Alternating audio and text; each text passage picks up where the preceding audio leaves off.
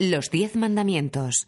Año 1956. Color. Autorizada para todos los públicos.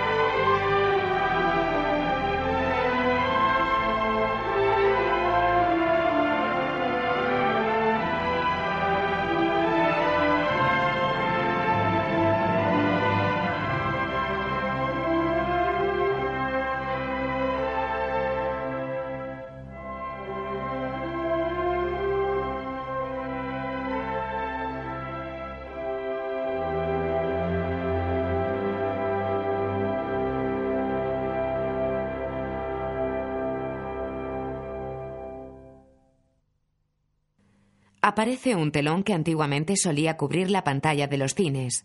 Por el centro de la cortina sale Cecil B. DeMille, director y productor de la película, hombre sexagenario con escaso pelo cano y gafas. Se coloca tras un micrófono y nos habla como si fuésemos el público de la sala. Ladies and gentlemen, young and old, this may seem an unusual procedure, speaking to you before the picture begins, but we have an unusual subject. The story of the birth of freedom, the story of Moses. As many of you know, the Holy Bible omits some 30 years of Moses' life. From the time he was a three month old baby and was found in the bulrushes by, by Bethia, the daughter of Pharaoh, and adopted into the court of Egypt, until he learned that he was Hebrew and killed the Egyptian. To fill in those missing years, we turn to ancient historians such as Philo and Josephus. Philo wrote at the time that Jesus of Nazareth walked the earth, and Josephus wrote some 50 years later and watched the destruction of Jerusalem by the Romans.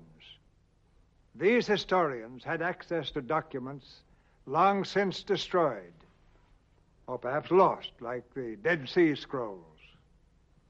The theme of this picture is whether men are to be ruled by God's law or whether they are to be ruled by the whims of a dictator like Ramesses. Are men the property of the state or are they free souls under God? This same battle continues throughout the world today. Our intention was not to create a story, but to be worthy of the divinely inspired story created 3,000 years ago the five books of Moses. The story takes three hours and 39 minutes to unfold. There will be an intermission. Thank you for your attention.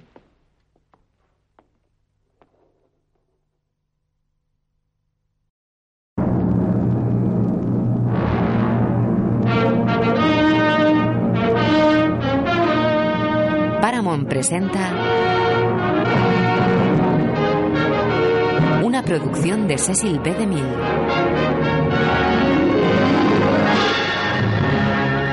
Los Diez Mandamientos.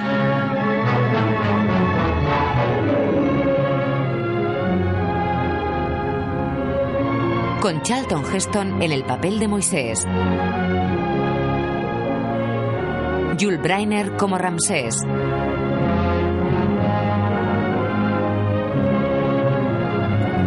Baxter Nefertari.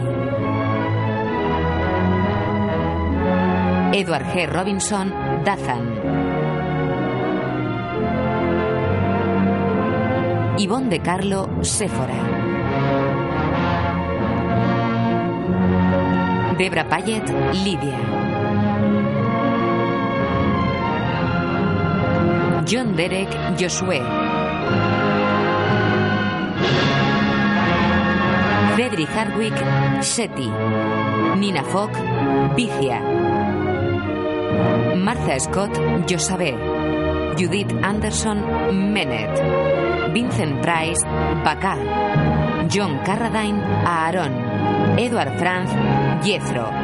Olive Dirin, Miriam. Donald Curtis, Mered. Douglas Dumbrill, Jans. Lawrence Dobnik, Hurben Caleb. Frank De Cova, Abiram. H.B. Warner, Aminadab y Henry Wilcoson, Pentaur.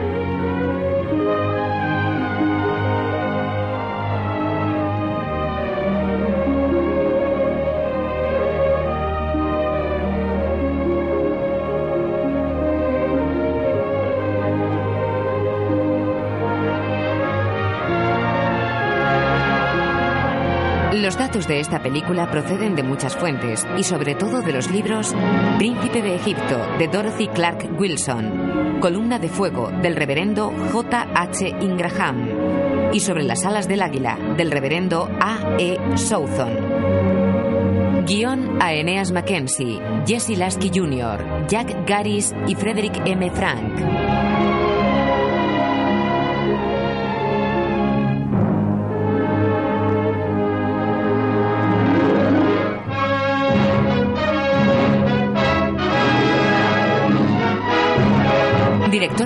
Loyal Griggs. Editor Anne Buchens. Dirección artística Hal Pereira, Walter Tyler y Albert Nozala. Decorados Sam Comer y Ryan Moyer. Efectos especiales John P. Fulton. Vestuario Edith Head, Ralph Jester, John Jester, Dorothy Jenkins y Arnold Frindberg. Maquillaje Wally Westmore, Frank Westmore y Frank McCoy. Coreografía Leroy Prince y Ruth Godfrey. Música Elmer Bernstein. Producida y dirigida por Cecil B. DeMille. Aquellos que vean esta película realizarán un peregrinaje a los auténticos escenarios que Moisés pisó hace 3.000 años, siguiendo los antiguos escritos de Filón, Josefo, Eusebio, el Midrash y las Sagradas Escrituras.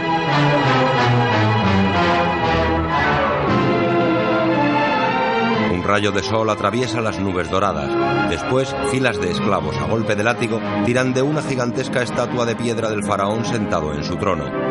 Luego, una humilde mujer introduce a un bebé en una cesta. Y dijo Dios, haya luz. Y hubo luz. Y con esta luz creó Dios la vida en la tierra. Y dio al hombre el dominio sobre todas las cosas de la tierra. Y el poder para elegir entre el bien y el mal. Pero ignorando la grandeza de la ley de Dios, quiso cada uno seguir su voluntad. Y el hombre dominó al hombre. El vencido hubo de servir al vencedor. El débil fue el esclavo del fuerte y la libertad fue eliminada del mundo. Los hijos de Israel cayeron bajo la dominación de los egipcios y sus vidas fueron amargas en tan dura esclavitud y sus llantos llegaron hasta Dios. Y Dios los oyó y depositó en Egipto, en la humilde choza de Amram y Josabed, la semilla de un hombre destinado a llenar su corazón y su espíritu con la ley de Dios, los mandamientos de Dios. Un hombre que se alzaría él solo contra su imperio. En la corte, Divino Señor, la noche pasada los astrólogos vieron penetrar en Egipto una estrella fatídica. ¿Anuncio de guerra? Desde las fronteras del Sinaí de Libia hasta las cataratas del Nilo, ¿quién osaría alzar la espada contra nosotros? El enemigo amenazador está ya en Egipto. ¿Qué? Los esclavos hebreos de la sierra de Gosen. Yo cuento mis enemigos por el número de sus espadas, no de sus cadenas, gran sacerdote. Con cadenas se han forjado a veces espadas, divino Señor. Entre esos esclavos corre la profecía de un libertador que los sacará de la sumisión. La estrella anuncia que ha nacido. Entonces da muerte a todos los hebreos. Los esclavos nos hacen falta. Cuantos más esclavos, más ladrillos tendremos. Yo preferiría menos ladrillos y ver muchos menos hebreos en Gosen. Es la puerta oriental. Si ese libertador está entre los recién nacidos, solo hace falta que mueran estos. Yo ordeno que mueran todos los varones hebreos recién nacidos. Escríbase así y así se cumpla. Ramsés I ha hablado. Soldados egipcios recorren las casas judías atravesando a los recién nacidos con sus espadas. No, ¿dónde no? No, no, piedad. Josabé, la mujer que metió al bebé en una cesta, avanza con el agua a la cintura entre la vegetación que rodea al Nilo. Ayudada por su hija, de unos ocho años, empuja la cesta que flota sobre el agua. Llegan a la zona abierta del río y se detienen.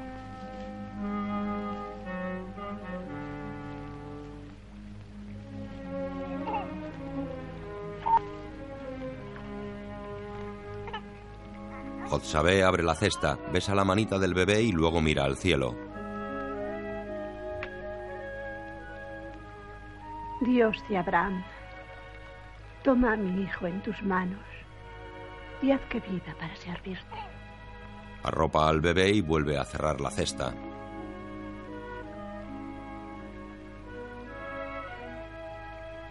Pero madre, ni siquiera le hemos dado un nombre. El nombre se lo dará Dios. Jotzabé empuja la cesta hacia el centro del río y la corriente se la lleva.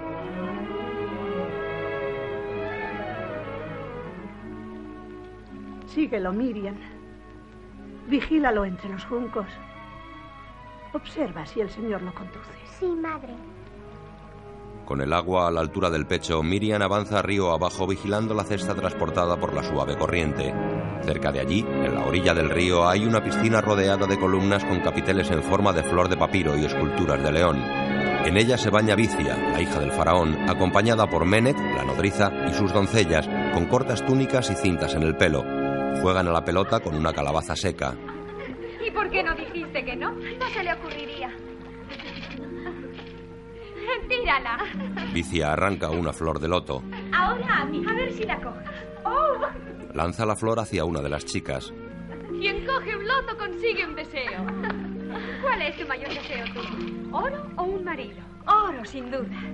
Con él puedo conseguir marido. El oro nunca llena un corazón vacío. Callad, ocas charlatanas. Oh, Memnet, tú solo eres feliz estando triste. Estáis locas. Hablar de corazones vacíos ante la hija del faraón. ¿Qué tiene ella en el corazón? Sino el recuerdo del marido muerto. No lo hemos dicho con intención, Memnet. Vicia se adentra en las cañas y juncos hacia el centro del río. Mirad, algo viene flotando. Vicia, ¿no será algún cocodrilo? Vicia puede encantar hasta las lágrimas de un cocodrilo. Oculta tras las cañas, Miriam observa cómo Vicia coge la cesta y abre la tapa.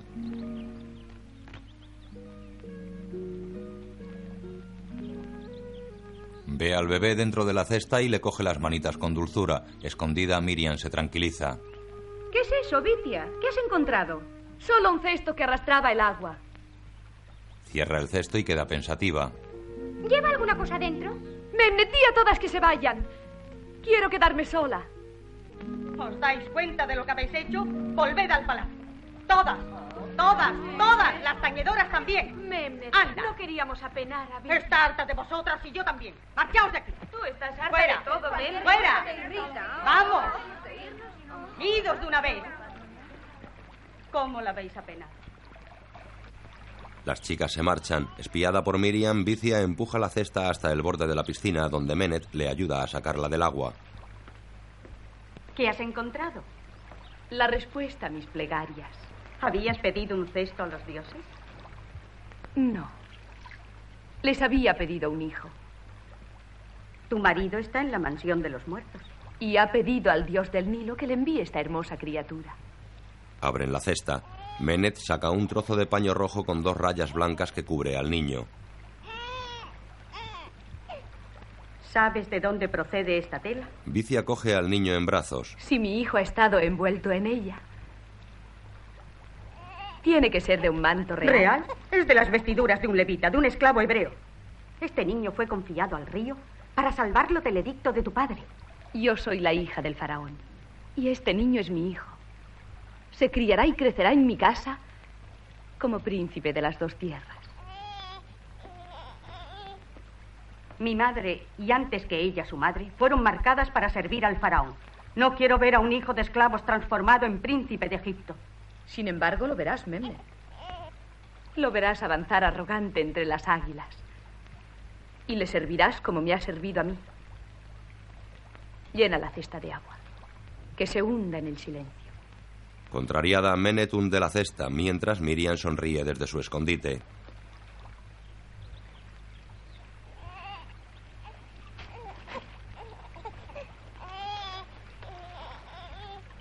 Sin que Vicia la vea, Menet guarda el trozo de paño que tapaba al niño.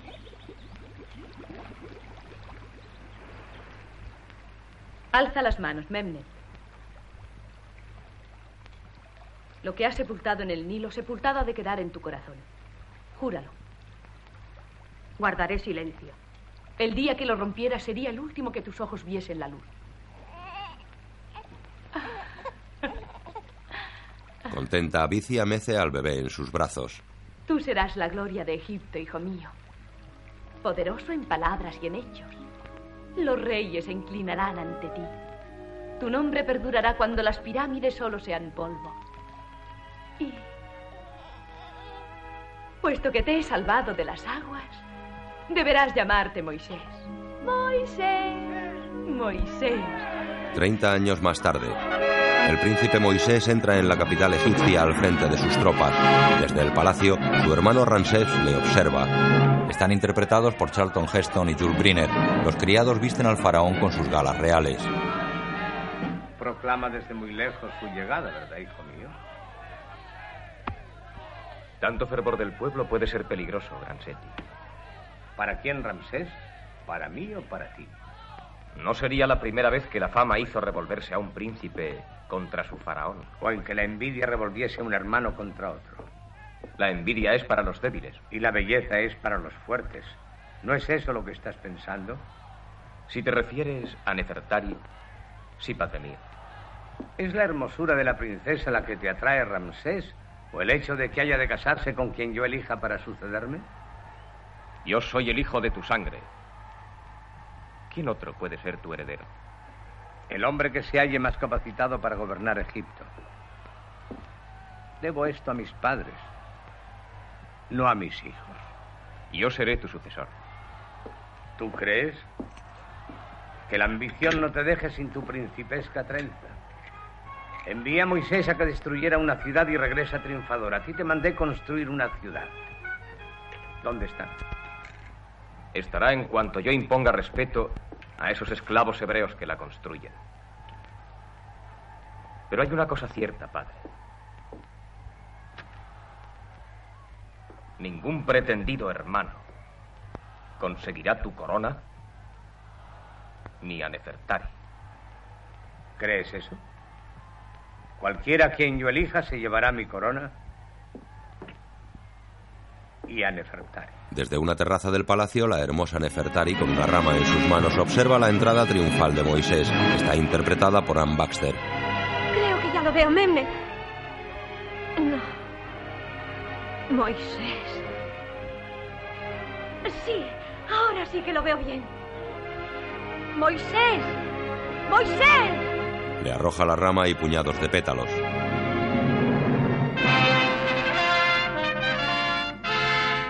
Oyes, Memne. Escucha. Las trompetas anuncian a todo el mundo que ha vuelto a mí. Escúchalas.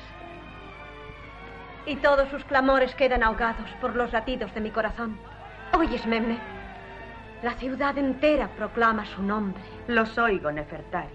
Salón del trono. El gran Moisés, príncipe de Egipto, hijo de la hermana del faraón, predilecto de los dioses y jefe y señor de las huestes del sur. Moisés avanza hacia el trono donde están el faraón Ramsés y Nefertari. Dos bayaderas lanzan pétalos a su paso. El sacerdote canta sus glorias. Las bendiciones del dios Amon-Ra caigan sobre ti, gran príncipe. Tú has abatido el orgullo de Etiopía. El viejo charlatán. Solo dice la verdad. Puede tu nombre ser exaltado en la tierra, oh conquistador, tal como el sol es exaltado allá en los cielos. Moisés se arrodilla ante el faraón que le tiende sus brazos. Bienvenido sea el hijo de mi hermana. Hemos sabido que utilizaste Ibis del Nilo para destruir las serpientes lanzadas contra ti cuando asediabas la ciudad de Saba. Mi brazo siempre es fuerte estando a tu servicio, Gran Seti. Moisés saluda poniendo el puño sobre su pecho. ¿Quién es este joven y arrogante Dios que ha llegado hasta la casa del faraón? No necesito decirte cómo comparto su alegría por tu regreso. No es necesario, hermano. Gran Seti, aquí te traigo Etiopía. Un hombre y una mujer de raza negra, emplumados y vestidos con pieles de cebra y leopardo, se aproximan al trono. Mándales arrodillarse ante el faraón. Mándalo tú a quienes hayas vencido, hermano. He traído al rey etíope y a su hermana en calidad de amigos, como aliados que guardarán nuestras puertas del sur. Mi hijo ha obrado cuerdamente con vosotros, etíopes. Bienvenidos como amigos. El faraón alarga su cetro y el rey etíope lo toca con su frente. Gran rey, me atrevo a pedirte un favor usando de tu amistad. Esta piedra verde de nuestras montañas, deseo ofrecerla a tu príncipe de Egipto por su inteligencia y por su bondad. Nada place a los dioses como ver a un hombre honrado por sus enemigos. Y sobre todo por tan bella enemiga. Atiende a su comodidad. El rey etíope y su bella hermana salen. El faraón mira reprobatorio a la enfurruñada Nefertari. Moisés muestra un papiro enrollado. Divino señor, aquí están detallados los tributos de Etiopía. ¡Porteadores!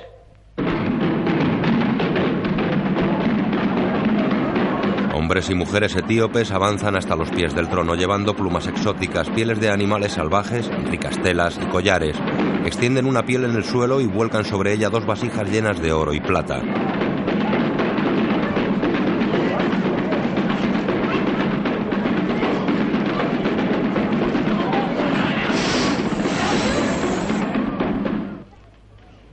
Por el curso del Nilo arribarán 20 naves cargadas con riquezas iguales a las que ves aquí. Troncos de ébano, árboles de mirra, todo para tu nueva ciudad del tesoro. Un espléndido tributo sin duda, Moisés. Desgraciadamente no tengo tan nueva ciudad. Ni podrás tenerla. Esos tercos esclavos prefieren morir antes que doblar el espinazo para servirte. ¿Por qué? Creen que debe llegar un libertador que habrá de sacarlos de su esclavitud. Un libertador. Libertador. Lo vienen prediciendo cada vez que cae una estrella desde los tiempos de mi padre. ¿Quieres justificar tu fracaso en construir la ciudad? Yo no necesito recurrir a excusas. Si dudas de mí, que Moisés levante esa ciudad. No, no. Con eso trata de apartar a Moisés de tu lado. ¿O del tuyo, quizá? Creo que los dos gallitos no cacarearán tanto en otro corral. Quiero que vengáis los dos ante mí. Moisés y Ramsés se colocan frente al trono. ¿Quieres complacer a tu faraón, Moisés? Tu deseo es mi voluntad. Entonces la ciudad la construirás tú. Sabia decisión y noble tarea. Ramsés, ¿tú crees que ese esclavo libertador sea un mito? Poco importa que yo lo crea. Lo malo es que los esclavos crean en él. Sí, cierto, cierto. Entonces irás también a Gosen. Juzga si el libertador es un mito o un hombre. Si es un mito, tráemelo en un frasco. Si es un hombre, tráemelo cargado de cadenas. Que así se escriba y así se cumpla. El faraón Seti se levanta y atraviesa el salón del trono saludando a los etíopes que aún sostienen las ofrendas.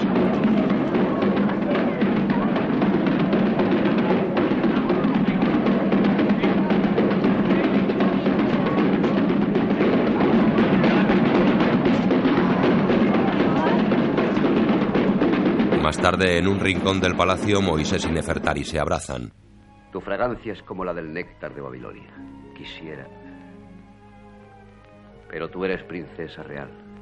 Y según la ley faraónica, solo puedes casarte con un faraón. Y un faraón tendré por marido. Tú. Ramsés no estará de acuerdo con esa idea. Pero Seti sí. Durante tu ausencia mantuve tu nombre en sus labios y tus alabanzas en sus oídos. Pero ahora si tú fracasas, serás príncipe de alguna lejana provincia y yo la esposa de Ramsés. Oh, Moisés, construye para él esa ciudad y Seti ya no podrá negarte nada. Construiré la ciudad solo por afecto a Seti, no por el trono de Egipto. Pero yo soy Egipto. Se besan. Vicia y Menet les observan preocupadas. La llama que tú encendiste amenaza ahora incendiar el trono. Tu lengua acabará tu propia fosa, Memnet. Vicia se acerca a Moisés que se arrodilla y le besa las manos. El conquistador es ya conquistado. El primer rostro que deseaba encontrar es el último que encuentro. Madre. Estaba dando gracias a los dioses por tu regreso. Vicia mira a Nefertari. Pero veo que aquí corres grave peligro. Un peligro lleno de encantos, madre. Cásate con ella si puedes, hijo, pero nunca te enamores de ella. Ah, y yo le daré menos disgustos que esos esclavos hebreos de Gosen. ¿Gosen? Gosen, ciudad en construcción. Enjambres de esclavos hebreos tiran de gigantescos capiteles de piedra deslizándolos sobre troncos de madera.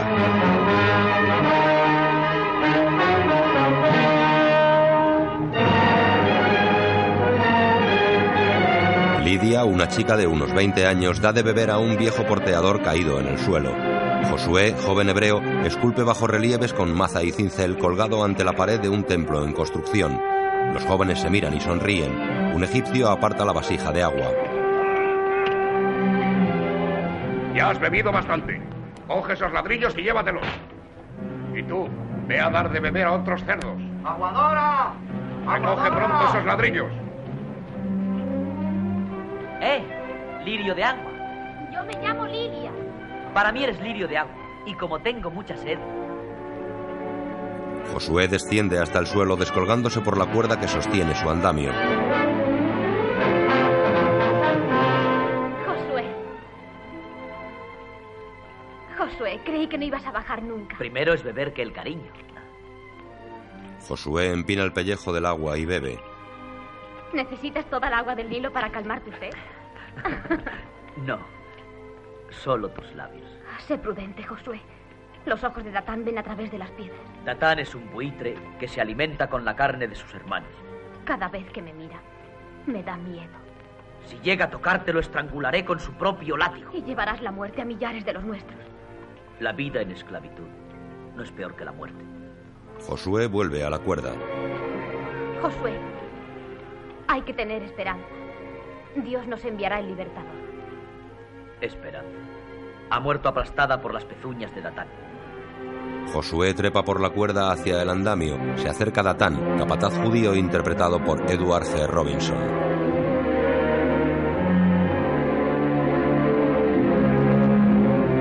Datán mira a los jóvenes y continúa hasta llegar a los pies del carro de Ramsés.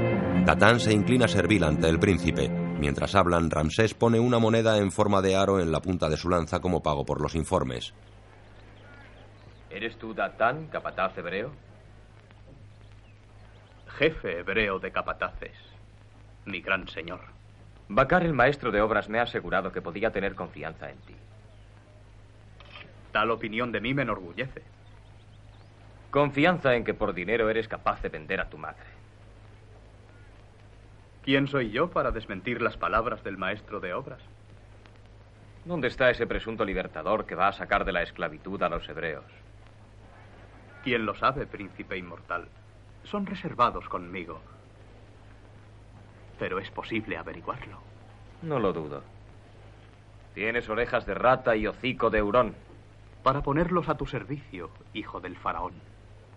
Ten también ojos de comadreja y descúbreme a ese libertador. Pone la moneda en la mano de Datán. En la obra los esclavos tiran de un enorme bloque de piedra. Una anciana pone grasa bajo los bloques para que corran mejor. ¡Miras que así lo hacéis bastante fuerza! ¡Hala! ¡Ya! ¡Vamos, gandules! ¡Empujad con más fuerza! ¿Qué haces tú, imbécil? ¡Venga, más fuerza! ¡Más fuerza! ¡Tú, empuja! ¡Eh, tú, es que me duele! Ramsés! ¡Eh, tú, vieja, vieja! ¡Pon más grasa debajo de la piedra central! ¡Adelante! La vieja es Jozabé, la auténtica madre de Moisés. Jozabé coloca la grasa bajo la piedra y cuando va a retirarse el cordón que ata su túnica queda aprisionado por el bloque en movimiento. Otra mujer se acerca. ¡Josabé, por piedad! ¡Detened el bloque! Jozabé tira en vano del cordón. ¡Vamos! ¡Que os estáis! ¡Josabé está atrapada por el bloque! ¡Detén un momento! El guardia empuja y tira a la mujer. ¡Falta, perro! ¡Empujad! ¡Vamos, vamos! ¡Seguid! ¿Es que queréis que entre rápido? Todo el cordón ya está bajo la piedra. Tendida en el suelo, Jotzabé está a punto de ser aplastada por la inmensa mole. Lidia se acerca al guardia. ¡No podemos detener el bloque por una vieja! ¡Cállese con el látigo! ¡Adelante, perro! ¡Detened el bloque! Josué lo ve desde el andamio y se desliza por una soga. Llega hasta el guardia y le golpea. Otros guardias le prenden. ¡No te muevas! ¡Alto! ¡Alto todo! ¡Alto los de las palomas! ¡Alto los de los maderos! ¡Basta! Detienen la piedra. Los esclavos llaman sedientos al aguador. Los guardias atan a Josué. ¡Saca de ahí a esa pobre vieja! Se quedará donde está y tú morirás en un hoyo de cal viva. ¡Josué! No, no, a Josué no. Corre a buscar al príncipe y pídele gracia. Pedir gracia, Ramsés. No, no, al príncipe Moisés. Está en el pabellón. ¡A esa! Sorteando a los guardias, Lidia atraviesa la explanada y corre hacia el pabellón donde Moisés y el arquitecto Bacá dirigen las obras. Bacá está interpretado por Vincent Price.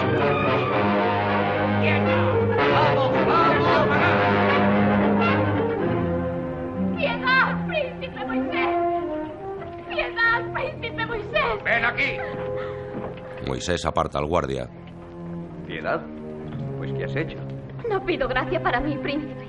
Es para un esclavo que nos ha salvado a una anciana y a mí de morir entre los bloques de granito.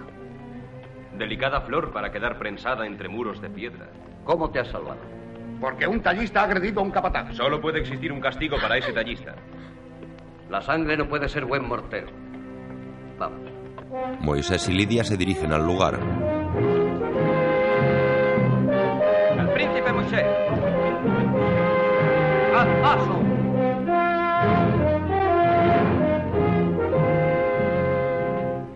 ¡Fuera de aquí! ¿Queríais enterrar viva a esta anciana en una tumba de piedra? Moisés se inclina sobre la vieja Jotzabé. Ah, mi noble señor. Se enredó aquí el ceñidor y no tuve fuerza para romper. Tus espaldas no deberían soportar ya ninguna carga. Saca su cuchillo. El señor renueva mis fuerzas y hace mi carga menos pesada. Corta el cordón y la levanta. Haría mejor en dispensarte de ella. Bacá.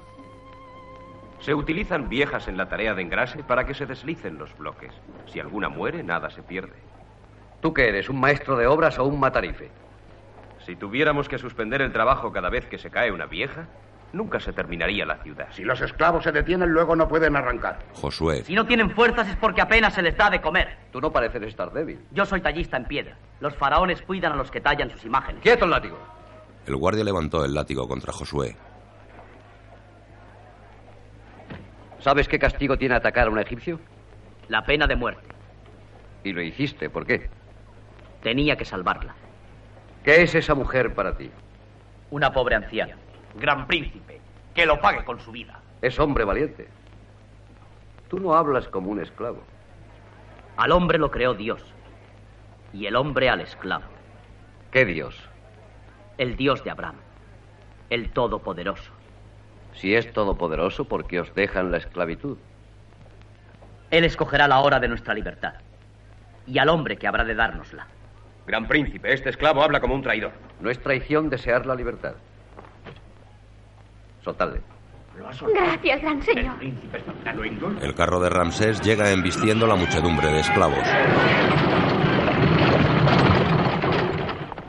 ¿Conflicto con los esclavos, hermano? Ninguno que no se solucione con algunas raciones de trigo y un día de descanso. Ha dicho un día de descanso. ¿Un día de descanso? A tus caballos rendidos les das descanso. Y si tienen hambre, los alimentas. Los esclavos llevan piedras y ladrillos. Mis caballos llevan al futuro faraón. ¿Hay reservas de trigo almacenadas en Gosen? Las que hay no las puedes tocar, hermano. Los graneros del templo están llenos. Josué. Trae a los que empujan con las vigas y mujeres con cestos. Ahora mismo. Gran príncipe. Te recuerdo, Moisés, que el trigo del templo pertenece a los dioses. Lo que los dioses pueden digerir no les sentará mal al estómago de un esclavo. Josué dirige a los esclavos hacia el templo. ¡Los de las vigas! ¡Vuelve aquí! ¡Cumplo órdenes del príncipe! ¡Traed dos vigas! ¡Arriba! ¡Trae a cien mujeres con las puertas!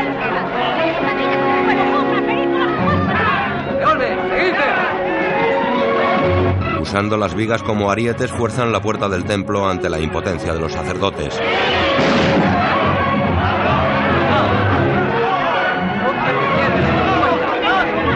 Una a una, Josué abre las compuertas de los hilos por las que salen chorros de trigo. Los hebreos llenan espuertas y serones.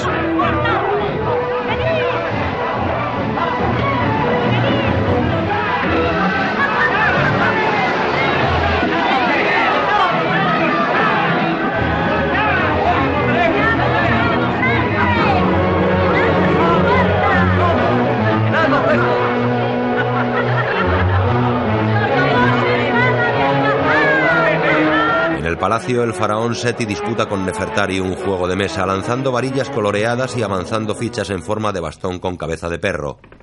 Ajá. Bien, bien. Entra el gran sacerdote. Divino señor. ¿Mm?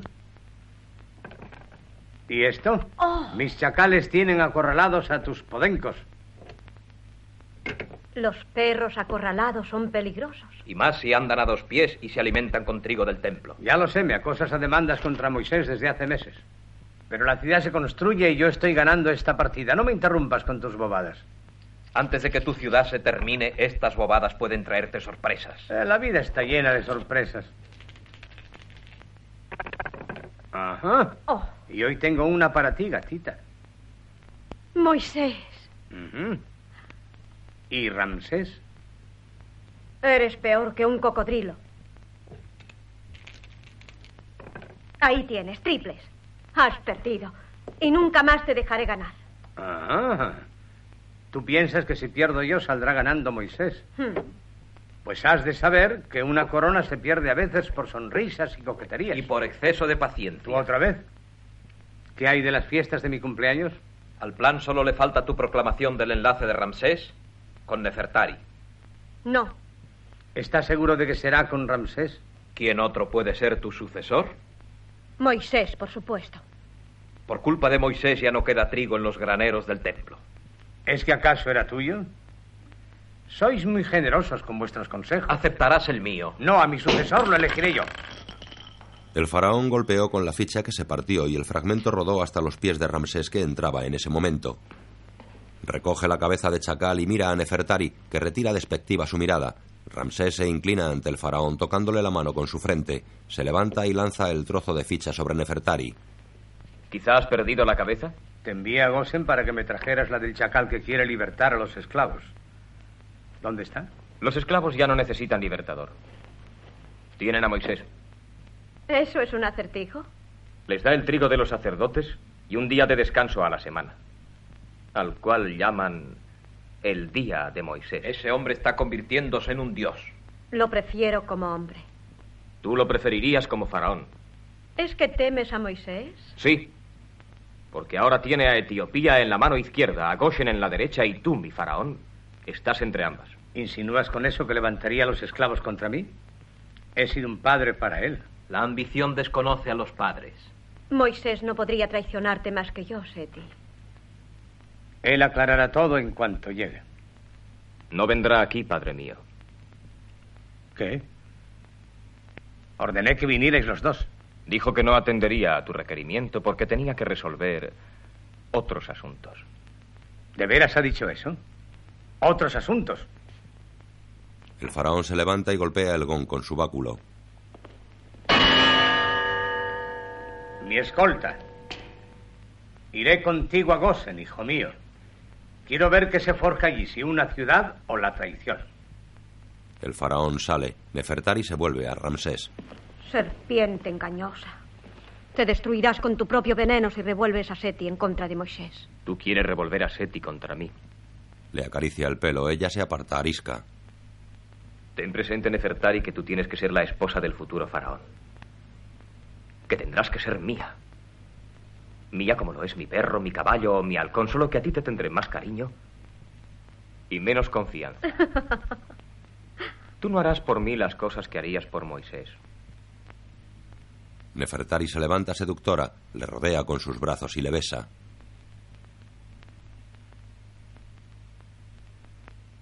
Ramsés responde con pasión, pero reacciona y la rechaza.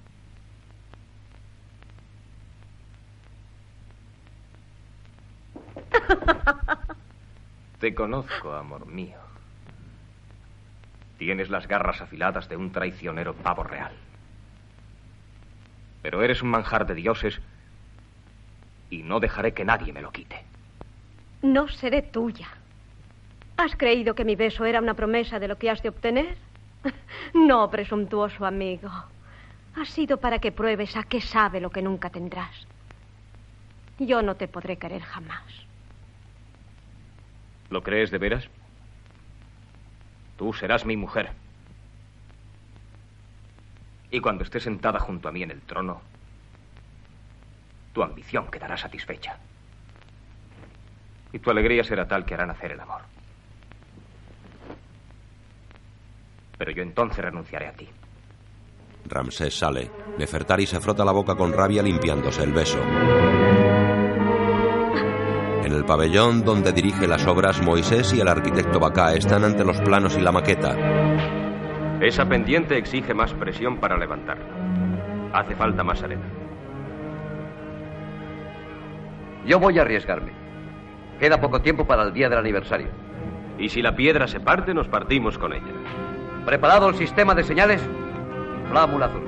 El guardia gira hacia el edificio en obras y mueve un palo en cuyo extremo hay un trapo color azul. ¡Flámula azul! ¡Rápido! ¡Quitad los calzos!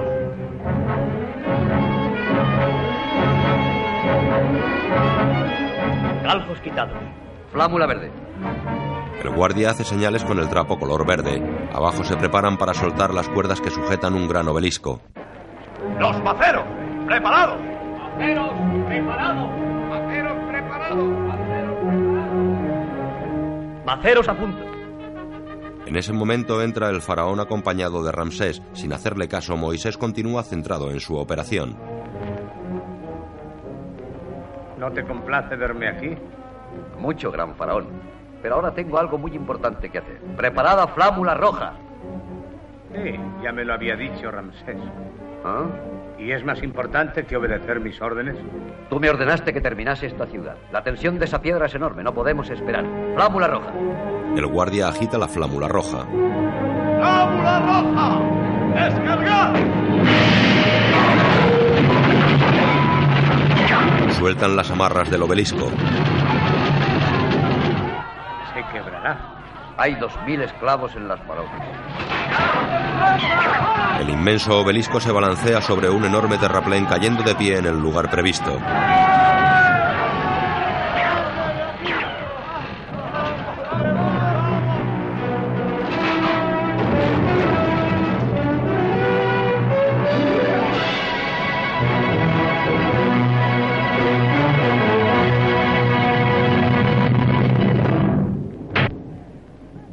Ahí tienes el obelisco de tu aniversario. Macar, que un millar de esclavos retiren la arena para que el obelisco quede bien asentado en su base. A cada acusación, Ramsés coloca un peso en el plato izquierdo de una balanza. ¿Satisfecho el faraón? Del obelisco, sí. Pero no de ciertas acusaciones que se han hecho contra ti. ¿Por quién? ¿Saqueaste los graneros del templo? Sí. ¿Y diste el trigo a los esclavos? Sí. ¿Y de cada siete días les das uno de descanso? Sí. ¿Y haces todo eso para ganar su adhesión? Moisés coge un ladrillo. Una ciudad se construye con ladrillos. Los fuertes hacen muchos, los débiles muy pocos. Lo coloca en el plato derecho. Los muertos ninguno. con que esas son las acusaciones. Juzga ahora los resultados. La balanza se inclinó a su favor. Retira la cortina del mirador y muestra una amplia vista de la ciudad en construcción. Esas columnas conmemoran tu victoria de Cadés, donde venciste a los amoritas. ¿Son las más altas de Egipto? Son las más altas de todo el mundo. Con tantos esclavos podrías formar un ejército. Pero he formado una ciudad. Dieciséis de esos leones faraónicos guardan sus puertas. Esta ciudad proclamará la gloria del gran Seti. Hmm. ¿Son esos esclavos leales a la gloria de Seti o a la tuya, Moisés? Esos esclavos adoran a su Dios y yo te sirvo solo a ti. Moisés retira otra cortina que oculta el lado derecho. Miles de esclavos arrastran una inmensa estatua. ¡Adelante! Permite que esa imagen tuya proclame mi lealtad por los siglos venideros. Insuperable. Ramsés. Ramsés se acerca escéptico y desafiante. ¿A esto le llamas tú traición? ¿Quién tomaría un trono por la fuerza si lo ha ganado con los hechos? Se dirige a Moisés. Por esto y por Etiopía, tu nombre será esculpido debajo del mío en cada columna.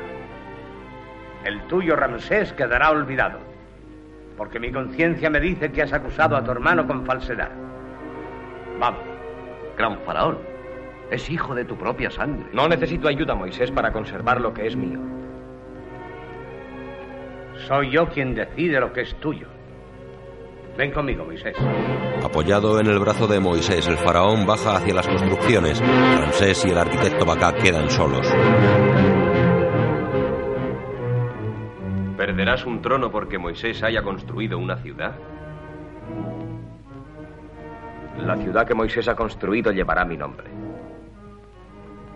La mujer a la que él quiere será madre de mis hijos. Que así se escriba y así se cumpla. En el palacio, Nefertari se prueba diversos velos y telas asistida por sus doncellas ante un espejo de metal bruñido.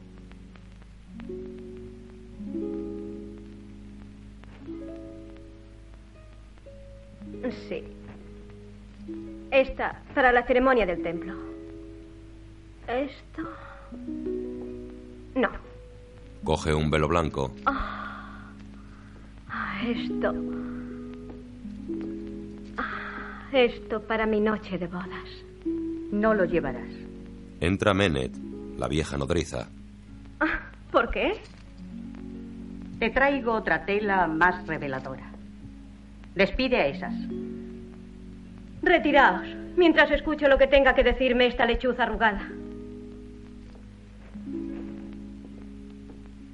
Habla. ¿Con qué sentencia gorera vienes hoy? Te preparas para una boda que no se realizará.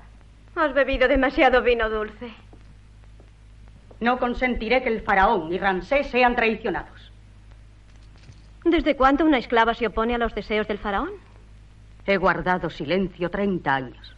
Ahora todos los reyes de Egipto me gritan desde sus tumbas. No consientas que un hebreo ocupe nuestro trono. ¿Pero qué estás diciendo? Ramsés lleva sangre de muchísimos reyes. ¿Y Moisés? Es tan bajo como el polvo. Ni siquiera una mala gota de sangre real corre por sus venas. Es hijo de unos pobres esclavos hebreos. Haré que te descuarticen a trozos tan diminutos que ni los buitres podrán encontrarlos. ¿Quién ha lanzado esa calumnia, Ramsés? Ramsés no sabe nada. Aún. Repetirás todo eso ante Vitia. Fue Vitia quien recogió al niño esclavo en el Nilo y lo llamó hijo suyo y príncipe de Egipto, cerrado sus ojos a la verdad por el dolor de ser estéril. Estaba sola con Vitia. Una niña me llevó hasta una hebrea llamada Jozabed para que a la criatura la amamantara su verdadera madre. Ten cuidado, viejo cuervo. Graznas demasiado contra Moisés. ¿Quieres mezclar tu sangre con la de esclavos hebreos? Él quiere ser mi marido. Y solo con él me casaré. Entonces utiliza esto para envolver a tu primogénito. Es un retazo de la túnica de un levita. Moisés lo llevaba como mantilla.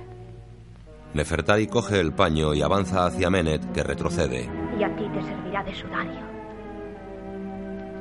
¿Crees que a mí puede importarme de quién sea hijo? Pero Ramsés sí.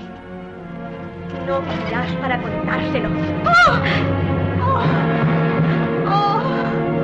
Ambas mujeres desaparecieron hacia la terraza. Nerviosa, Nefertari va a la puerta dejando en el suelo el trozo de paño. Nefertari. Nefertari, ¿cierras tus puertas para que un príncipe tenga que convertirse en mendigo? Nefertari abre. Soy yo quien mendiga, Moisés. Mendigo que me estreches entre tus brazos y que me beses, por favor. Se abrazan y besan. Tú no mendigas, amor mío, sino que cautivas. Y soy tu esclavo para toda la vida. Una sola vida no será suficiente. Tú serás rey de Egipto. Y yo nada más la sierva que se postra a tus pies. El hombre tan estúpido que te aceptara por sierva no sería lo bastante digno para gobernar Egipto. Princesa, el cuervo ha dejado caer una pluma negra ante tu puerta. ¿Quién puede ser? No, Moisés, no. Olvidémonos del mundo. Perdón, perdón, princesa. La vieja nodriza Memnet. Vete de aquí. No quiero oír nada. ¿Qué le pasa a Memnet? Ha muerto. Ha debido de caer desde la galería. No quiero saber cosas tristes esta noche. Márchate. La sirvienta se va. La vieja Menet había pasado por esa galería millares de veces. ¿Qué nos importa la muerte de una esclava a nosotros? Ella fue siempre una fiel sirviente para ti. ¿Es que tu corazón puede ser rico en amor y pobre en compasión? ¿Qué clase de mujer me tiene cautivo? Una mujer que te quiere y no te perderá, que desea ser tu esposa. Y nada en el mundo conseguirá impedirlo. Ni todas las argucias de Ramsés, ni las perversas mentiras de Memnet. Toda la vida habías oído a Memnet murmurar. ¿Por qué te enfurece eso ahora? Porque había murmurado de ti. Ah, deja que entierren con ella sus amenazas. Lleva a Moisés a la terraza. Mira, la noche luce su corona de estrellas y las sombras tienden su manto de olvido. Compartámoslas con ellas tomando por centro la luna. Oh, un retazo de paño hebreo. Debió de caérsele a Memnet. Memnet no era hebrea, ¿por qué habría de llevar esta tela? No lo sé. Sí, tú lo sabes. Dímelo. Iba a entregárselo a Ramsés. Para aniquilarte.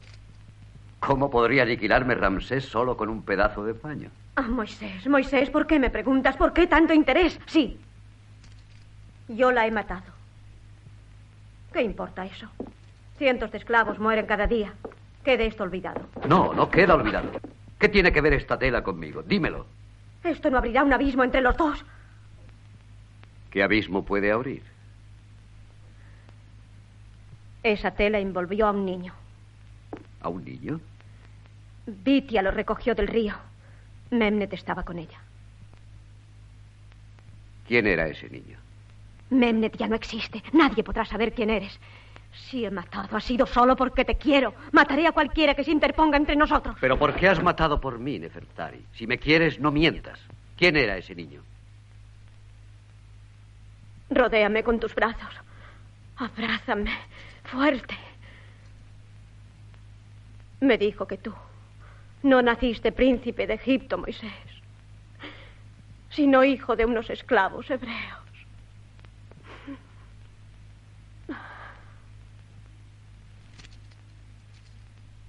¿Tú crees eso? Yo creo únicamente lo que tú quieras que crea.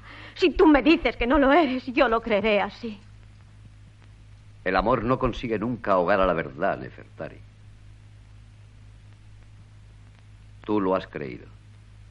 Si no, no hubieras matado a Menet. Te quiero. Esa es la única verdad que conozco. Nefertari llora. ¿Y aquel niño encontrado en el Nilo tenía madre? Memnet la llamó Josabed. Interrogaré a Vitia. Vicia ensarta cuentas confeccionando collares. ¿Cómo puedes dudar de mí? Nunca habías desconfiado cuando guiaba tus primeros pasos. Es una inicua mentira urdida por Ramsés. Madre, ¿también Ramsés ha urdido esto? Muestra el trozo de paño. ¿Es que vale menos la palabra de tu madre que un trapo encontrado por Memnet? ¿Cómo sabes que lo encontró Memnet? ¿Quién sino? Memnet crió a Ramsés. Esparcir esos infundios le costará caro. Ya le ha costado. Ha muerto. A manos de Nefertari. Toma la mano de Moisés. Desecha cualquier temor o sospecha que pueda quedar en tu espíritu, hijo mío. Piensa que tú representarás la ley en Egipto cuando ostentes el cetro y la corona de rey. Moisés pasea pensativo.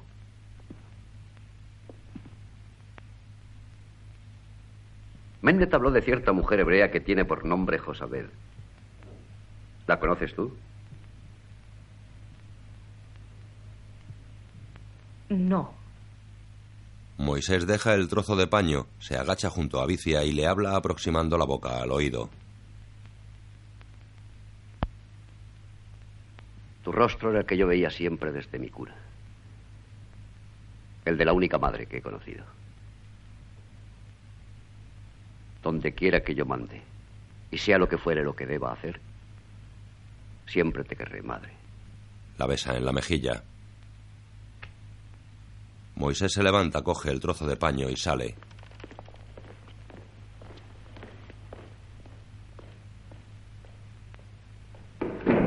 Cuando queda sola, Vicia se levanta y toca la campanilla llamando a la servidumbre.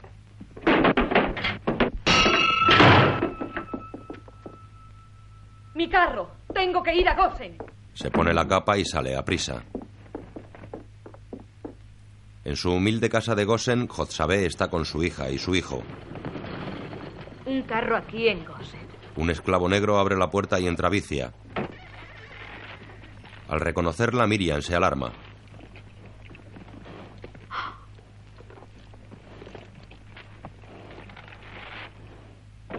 ¿Sabes quién soy yo? Han pasado muchos años, princesa. ¿Quiénes son estos? Son los únicos hijos que me quedan. Quiero hablar contigo a solas. Jotzabé indica a sus hijos que salgan. Antes de que hayan salido, Jotzabé comienza a hablar. ¿Por qué has...? Vicia indica silencio y cierra la puerta. Luego Jotzabé continúa. ¿Para qué has venido a esta casa? Porque Moisés va a venir a ella. Mi hijo.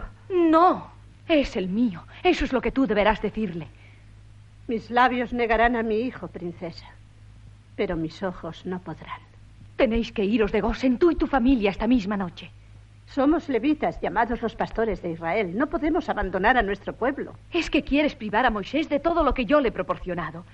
Quieres anular cuanto he hecho por él desde su infancia. Yo he puesto el trono real de Egipto al alcance de su mano. ¿Qué puedes darle tú mejor que eso? Yo le he dado la vida. Yo le he dado cariño. Fueron tus manos las que enjugaron su llanto. Y si estaba en peligro, era tu corazón el que sufría por él. Sí. Mi corazón sufría por él. Y los brazos me dolían de esperar abrazarlo. Pero ni siquiera me atreví a tocar el borde de sus vestiduras. La herencia que yo podría darle sería solamente miseria, pobreza y el látigo. No, no le privaré jamás de la gloria y de las riquezas que le has dado a mi hijo. Serás recompensada por tu sacrificio. Tú y los tuyos tenéis que abandonar Gosen enseguida. Poco me importa dónde me envíes. Si el Dios de Abraham ha escogido para alguna misión a mi hijo, él conocerá su designio y lo cumplirá.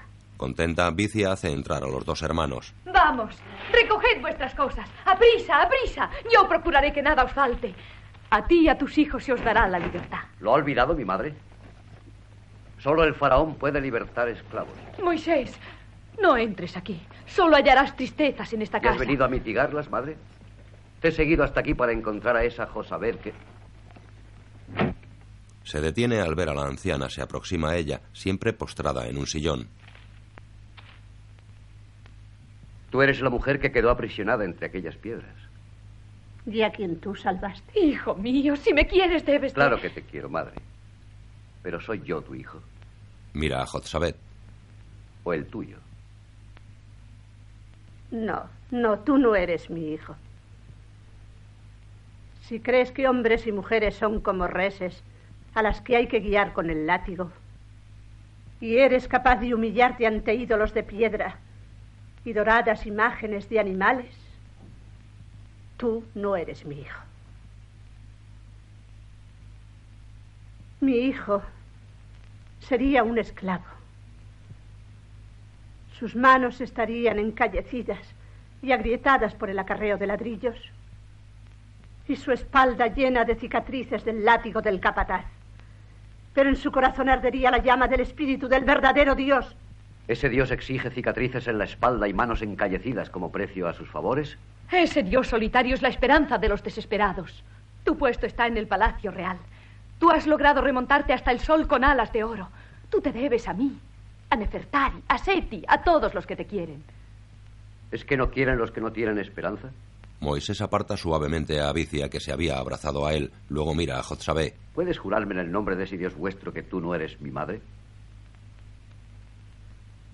Ni siquiera conocemos su nombre. Moisés se agacha y agarra a Jotzabé por los hombros. Entonces mírame a los ojos y dime que no eres mi madre. Oh, Moisés, Moisés, no puedo, no puedo. Se incorpora y mira hacia los dos hermanos.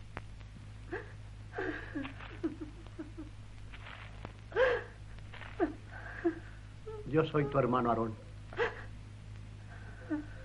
Y yo, Miriam, tu hermana. Mira a Jotzabé y finalmente a Abicia. Luego vuelve su rostro hacia sus hermanos. Y yo, vuestro hermano Moisés. No, no, disponeos a marchar, a prisa. Se marcharán ahora mismo, Moisés. Nuestro secreto irá con ellos. Nadie sabrá nunca el oprobio que he lanzado sobre ti.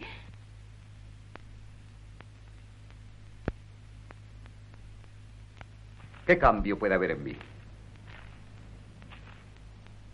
Egipcio o hebreo, yo sigo siendo Moisés.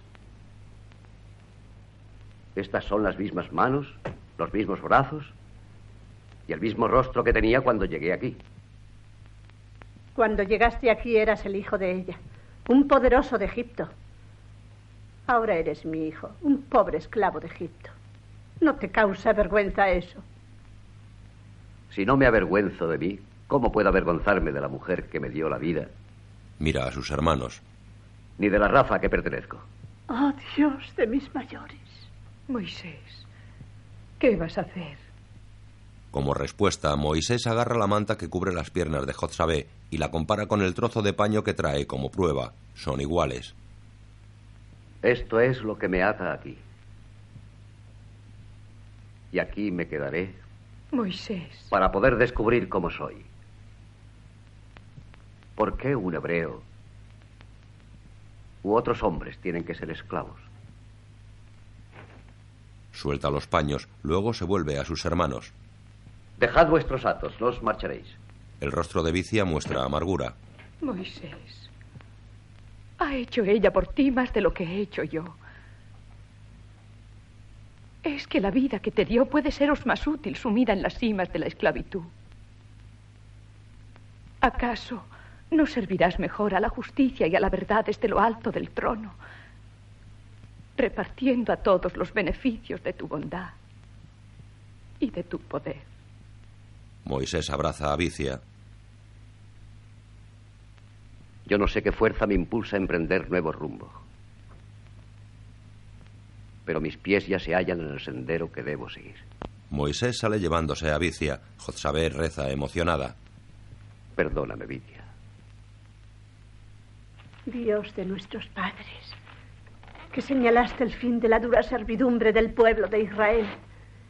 Bendíceme entre todas las madres que existen sobre la haz de la tierra, porque mis ojos han visto a tu libertador.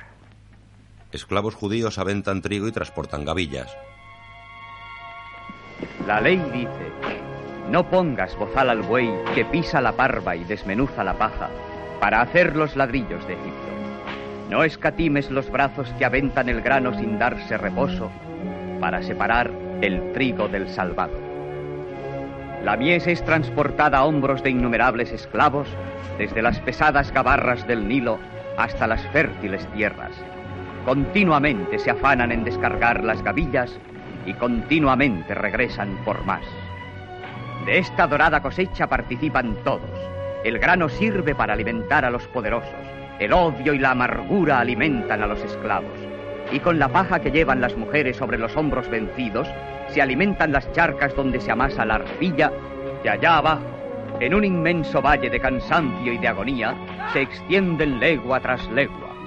Un alucinante infierno de cuerpos enlodados, donde los pies de los chapoteadores amasan el barro mezclado con paja que servirá para hacer los ladrillos del faraón. Y por todas partes, el látigo de los capataces dispuesto a descargar en las espaldas de los que flaquean. Afiladas cuchillas cortan la paja. Los azadones cortan el barro en un ciclo inacabable de angustiada labor. De los pies de los que amasan la mezcla a las manos de los que moldean los ladrillos, no cesa ni un instante la corriente de barro, la humilde semilla de la que brotan las grandes ciudades. Y así, día tras día, año tras año, siglo tras siglo. Esclavitud sin descanso, afanes sin recompensa. Son los hijos de la miseria, los afligidos, los oprimidos, los resignados. Y Moisés se fue junto a sus hermanos a compartir con ellos su penosa carga. Aguadora. Venga, venga. Moisés está sucio y embarrado entre los esclavos. Bebe, aquí tienes agua. Más a prisa con el barro. Trabajad con más ánimo. Dame ese azadón. Toma. Esta mezcla ya está hecha. Es una danza demasiado dura para ti, abuelo. Pues ya llevamos 400 años bailándola.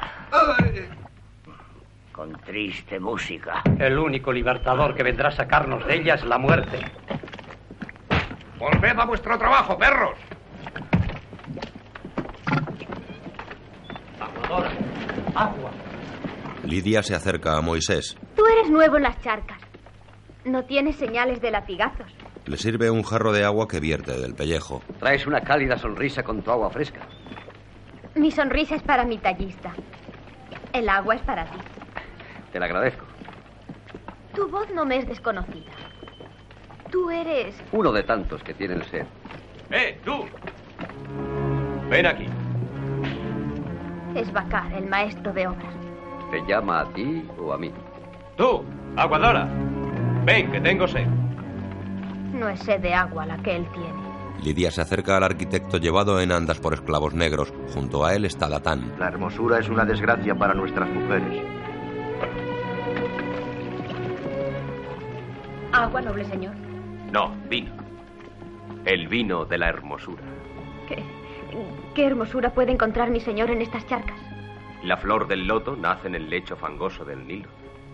Datán me gusta para esclava de mi casa. No me separes de mi pueblo. Podría ser un peligro. ¿Un peligro? ¿De estas manos encantadoras? Pero hay otras manos con fuerza para matar. Nuestra florecilla tiene espinas.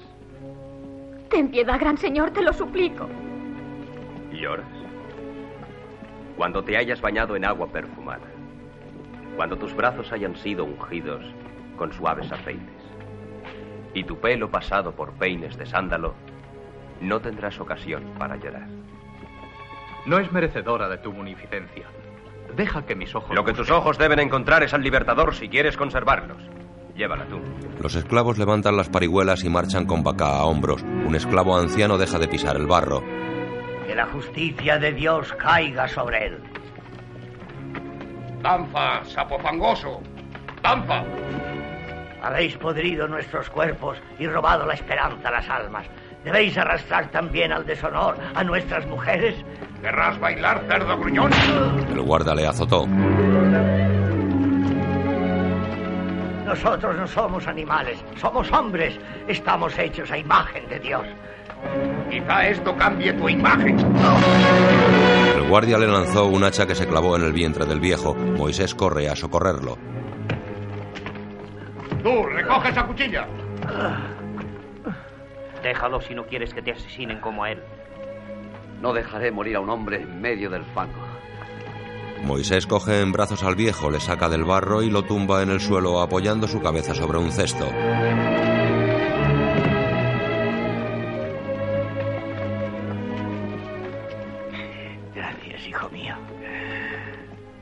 La muerte es mejor que la esclavitud. Para mí la vida se acaba y mi plegaria no ha sido atendida. ¿Qué pediste al cielo? Que antes que la muerte cerrase mis ojos, me fuera permitido ver al libertador conduciendo a nuestro pueblo hacia la libertad. Muere. ¿Qué libertador podría romper el poderío del faraón? Tú y vosotros, echad esa carroña a los buitres. A Moisés. Tú, ocupa su puesto. Y bailad hasta mezclar la paja con el barro. Moisés obedece, hunde sus pies en el barro y lo pisa mezclándolo con la paja bajo la vigilancia de los guardias. Esta mezcla ya está lista. A ver, un poco más de agua. ¡Abrid paso! ¡Abrid paso! Sucio y humillado, Moisés parece un esclavo más. Alguien importante se acerca. ¡Eh, atrás todos! ¡Fuera del camino! ¡No os acerquéis! ¡Atrás todos!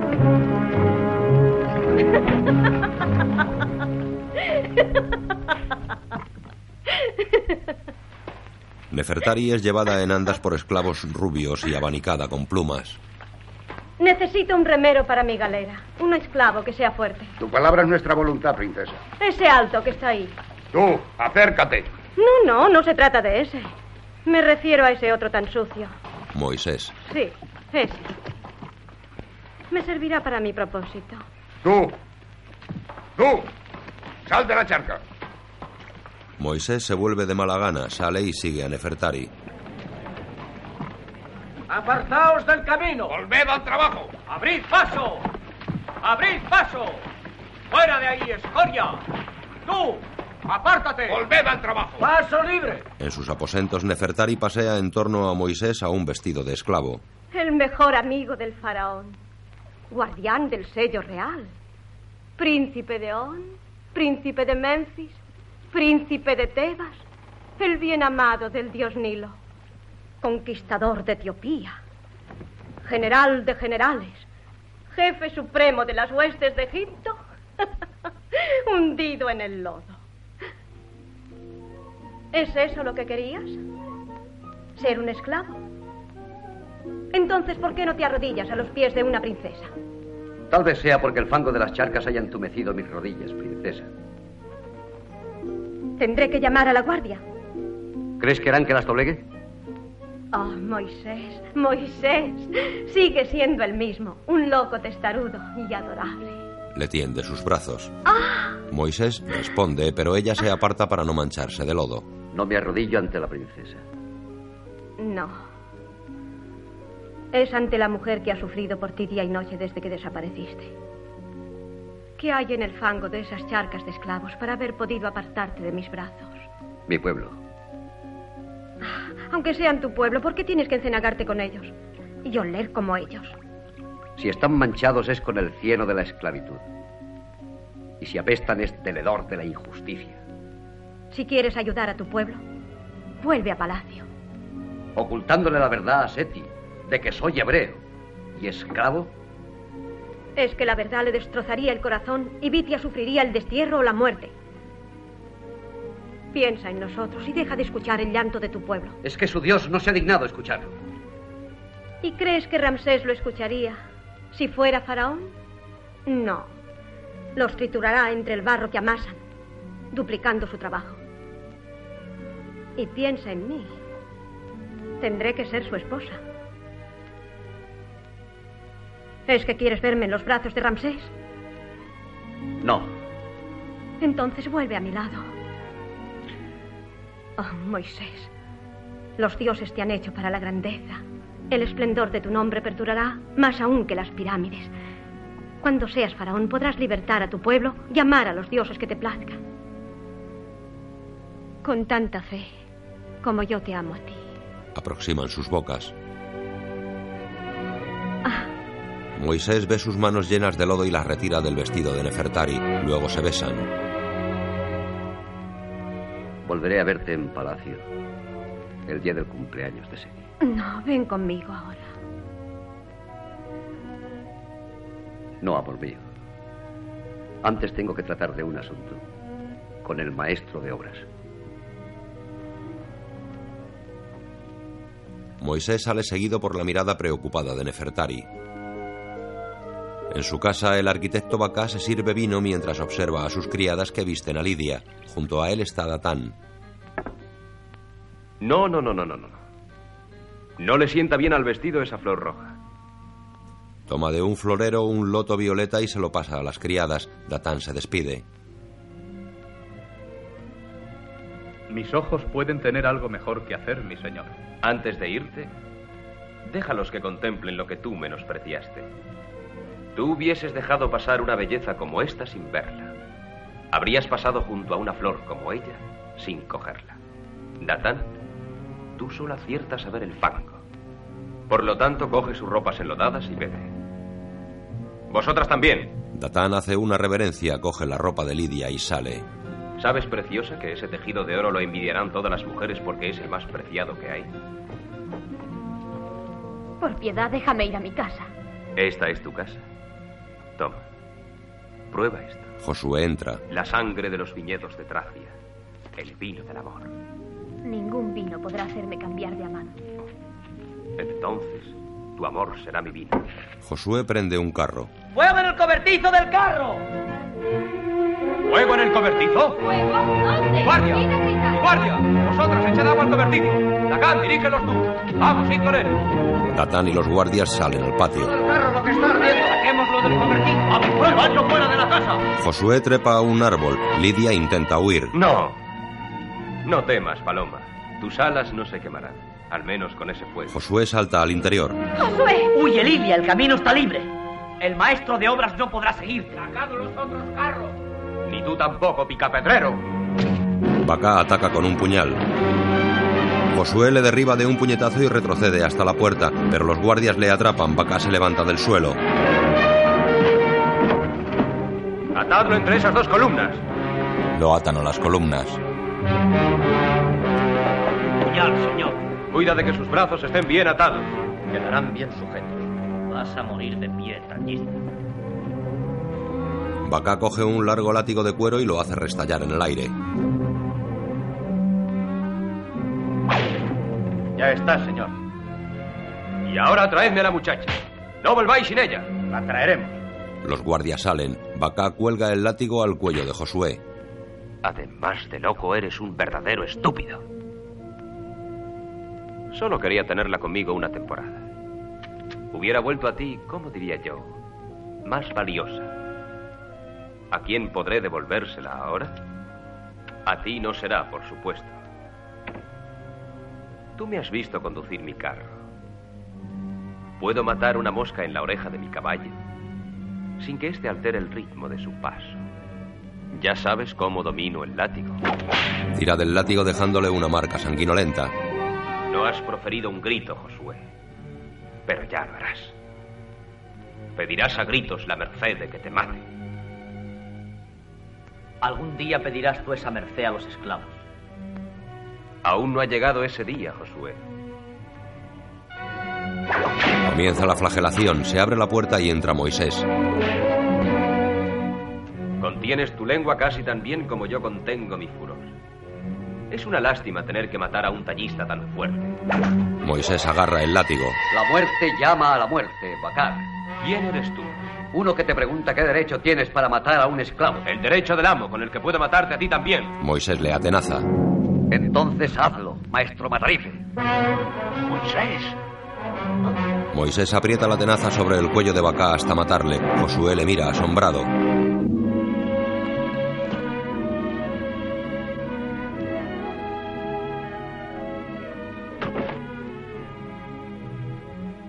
¿Por qué has hecho eso?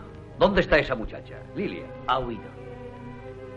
¿Por qué vas como un esclavo? ¿Por qué un príncipe egipcio ha matado al maestro de obras del faraón en defensa de un hebreo?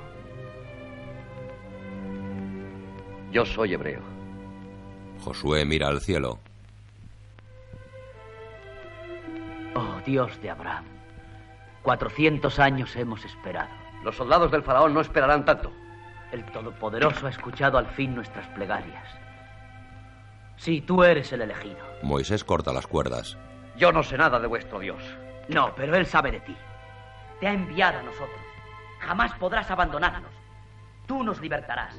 El dedo de Dios te muestra el camino. Desde el patio, Datán escuchó esas palabras. Ya de día, Ramsés inspecciona el lugar del crimen. ¿Dónde se ha encontrado su cadáver? Enterrado en la arena, gran señor. Este es el puñal de Bacar. Pero el cadáver no tiene heridas. Bacar era un hombre fuerte. Quien lo estranguló lo sería también. El esclavo Josué está allí, está en piedra. Que busquen a ese Josué. El soldado saluda y sale. Datán. Las manos de Josué no mataron al maestro de obras. Puedes hablar, viejo zorro, si tienes algo que decir. Demasiados oídos paralizan mi lengua. Ramsés hace una señal al jefe de la guardia. Vosotros, marchaos todos.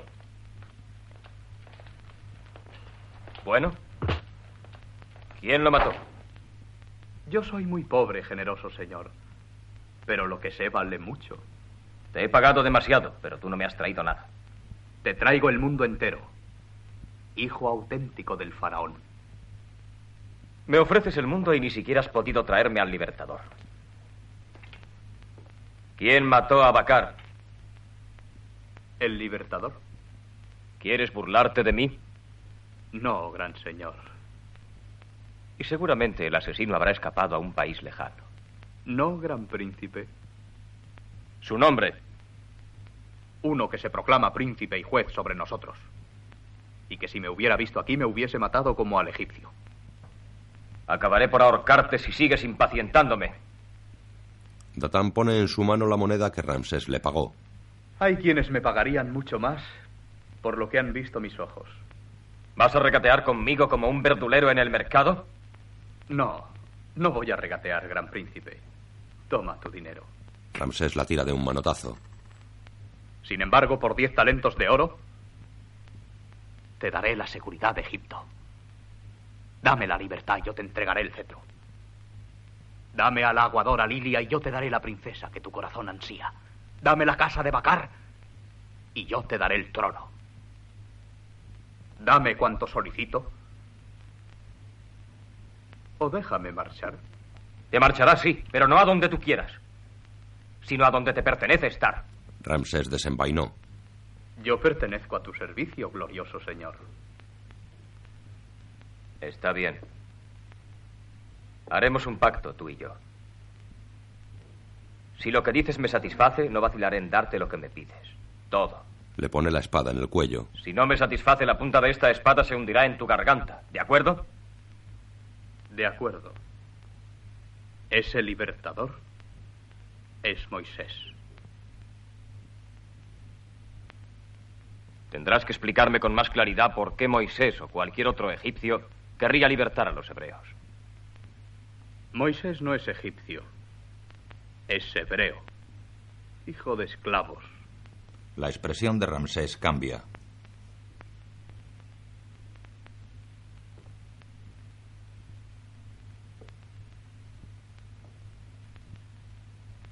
Te daré lo que has pedido. Fiesta en el salón del trono. Damas de la corte comentan. No es verdad, no es posible. Son habladurías de la gente. Sin embargo, a mí me lo han asegurado. Lo cierto es que no está aquí. No es verdad. Eso no quiere decir nada. Bayaderas con largas trenzas bailan en el centro. El faraón está en el trono acompañado de Ramsés y Nefertari. Cerca de ellos está Vicia. Un criado se inclina y ofrece una bandeja de manjares. El faraón pica de la bandeja. He sabido, querida Nefertari, que estás apostando contra mí dos monedas de oro contra una.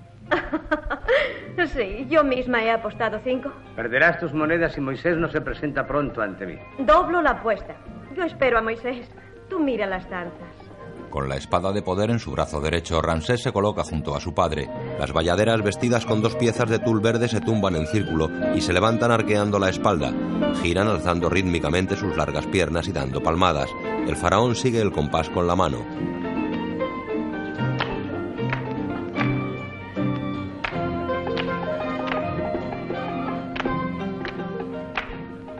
Mientras esperas honrar a Moisés, yo te honraré en tu cumpleaños con un regalo. Le entrega una pequeña ánfora. Extraño regalo. Dijiste que si el libertador era un mito, te lo trajera en un frasco. Pero está vacío. Sí. Está vacío porque no es un mito. ¿Has logrado descubrirlo? Sí, padre mío. Lo he hallado en medio de la perfidia y la traición.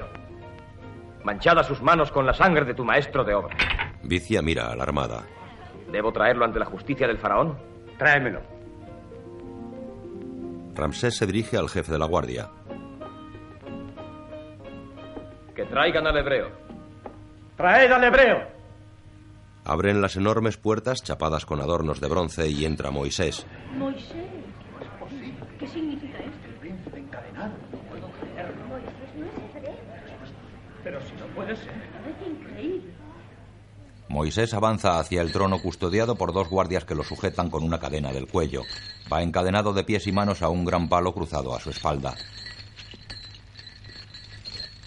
El faraón Nefertari y Vicia le miran tensos y conmovidos. Ramsés le mira altanero. Moisés se detiene en el centro de la sala.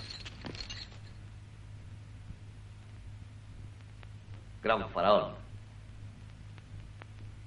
aquí estoy a merced de tu justicia.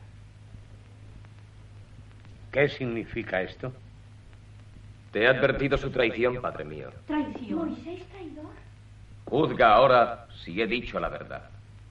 La fatídica estrella lo anunció como el destructor de Egipto y libertador de esclavos. Eso no es posible. Un príncipe de Egipto. No es príncipe de Egipto. No es hijo de tu hermana. Es el hijo de unos esclavos hebreos. Es imposible. ¿Qué dice? No puede ser cierto. Sería una traición. Habla. Hijo mío. Vicia levanta su mano. Yo, Moisés, soy hijo de Anram y Josabed, esclavos hebreos. El faraón se levanta y se acerca a Moisés. Vicia se arrodilla implorante. Hermano mío, fui yo la autora de este engaño, no Moisés. Él no era más que un niño. Aléjate. No quiero volver a ver tu rostro. A una indicación de Ramsés, el capitán de la guardia se lleva a Vicia.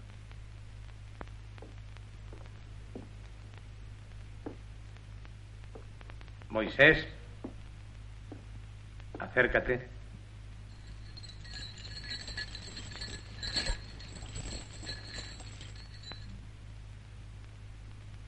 No me importa quién pueda ser, ni lo que pueda ser, ni qué puedan decir de ti. Pero quiero escuchar ahora mismo de tus propios labios que no eres ningún traidor. Que tú no incitas a ese pueblo a que se revuelva contra mí. Dímelo, Moisés, y te creeré. No soy ese libertador que tú temes. Haría falta algo más que un hombre para sacar a los esclavos del cautiverio. Pero si yo pudiera librarlos, lo haría. ¿Qué te ha hecho volverte contra mí? Desde que mi hermana te trajo a la corte, te he querido, te he cuidado e incluso te he antepuesto a mi hijo, porque había visto en ti un valor y una grandeza superiores a todos. Nadie ha podido quererte nunca más que yo. Entonces, ¿por qué me fuerzas a destrozarte? ¿Qué locura se ha apoderado de ti? La locura de ver a unos hombres que han convertido a sus hermanos en bestias de carga, en esclavos que tienen que sufrir en muda congoja, destrozados su ánimo, su esperanza y su fe, solamente porque son de otra raza y de otra creencia. Si existe un Dios, no será el culpable de que esto ocurra. Moisés avanza un paso, su rostro queda frente al faraón. Lo que yo he hecho, estaba obligado a hacerlo. El faraón aparta su mirada. Si es como dices, lo que yo haga ahora, Lo haré también por obligación. Da su mano a Ramsés. No. No. Nefertari va hacia Moisés, pero el faraón la detiene y cogiéndole la mano la une con la de Ramsés. Ramsés, Egipto será tuyo.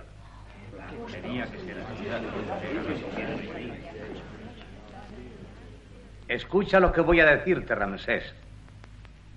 Cuando yo cruce el río de la muerte, tú serás faraón de Egipto. Sé entonces duro con tus subordinados. No fíes en un hermano. Ni tengas amigos. Mira a Vicia. Ni confíes en una mujer. Dolorido, pero manteniendo su dignidad, el faraón se dirige a Moisés. Yo protegí al desamparado. Alimenté al huérfano. Gran señor. Aquel que comió el pan que yo le daba y me llamó padre, ha querido rebelarse contra mí. ¿Qué clase de muerte decretas para él?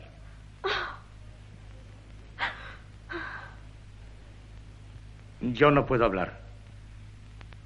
Dispón tú lo que quieras.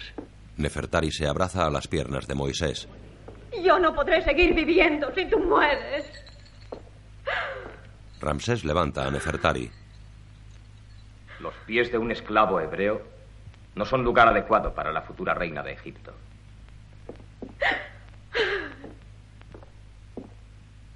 Lleváoslo. Se llevan a Moisés atravesando el salón.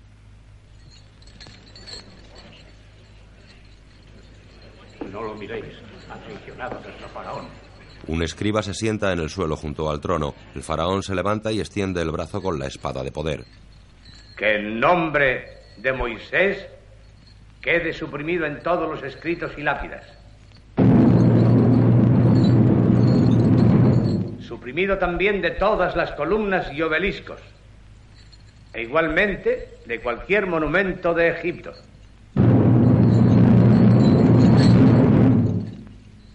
Que el nombre de Moisés no vuelva a oírse ni a pronunciarse. Que quede borrado de la memoria de todos para siempre. Abatido, el faraón baja la cabeza. Ramsés y Nefertari visitan a Moisés en su mazmorra. Moisés tiene las manos sujetas a cadenas que cuelgan del techo.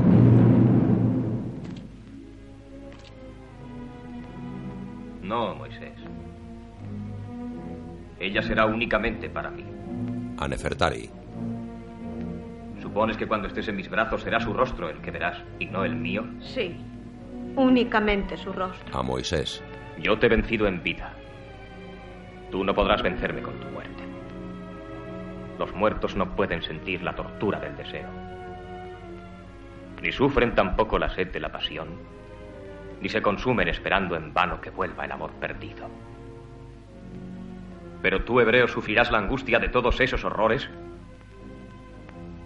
viviendo. Le perdonas la vida. No quiero hacer de él un mártir que tú venerarías. Ningún fantasma vendrá así a interponerse entre tú y yo. Sí, princesa. Le perdono la vida. Muerto, sí que sería tuyo. Voy a enviarlo a un sitio del cual no regresará. Y tú no sabrás nunca si habrá conseguido hallar el olvido entre los brazos de otra mujer.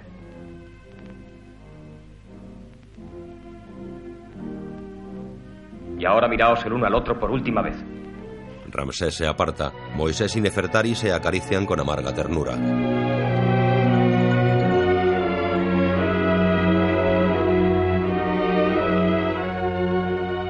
Luego Nefertari da media vuelta y sale llorando de la mazmorra.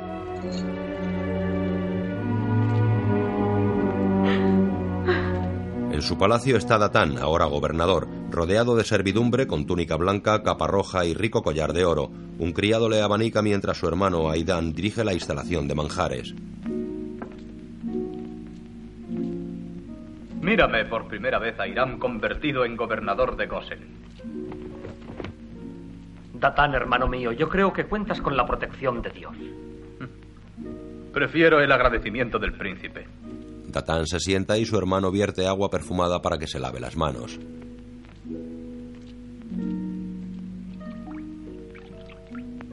Datán huele complacido el perfume y se toca tras las orejas con delicadeza. Entra Lidia acompañada de doncellas. Acércate. Lidia, vestida con calasaris dorado y un velo azul, se aproxima seria. Sí, adorable. Exceptuando el color de esa flor. Una doncella le quita la flor. La pureza del blanco atenuará el rubor de tus mejillas. Otra doncella le pone la que le entrega Datán. Retiraos, dejadnos a solas. Vete tú también, hermano. Continuad tocando. Pero en la casa. Sí, está mejor.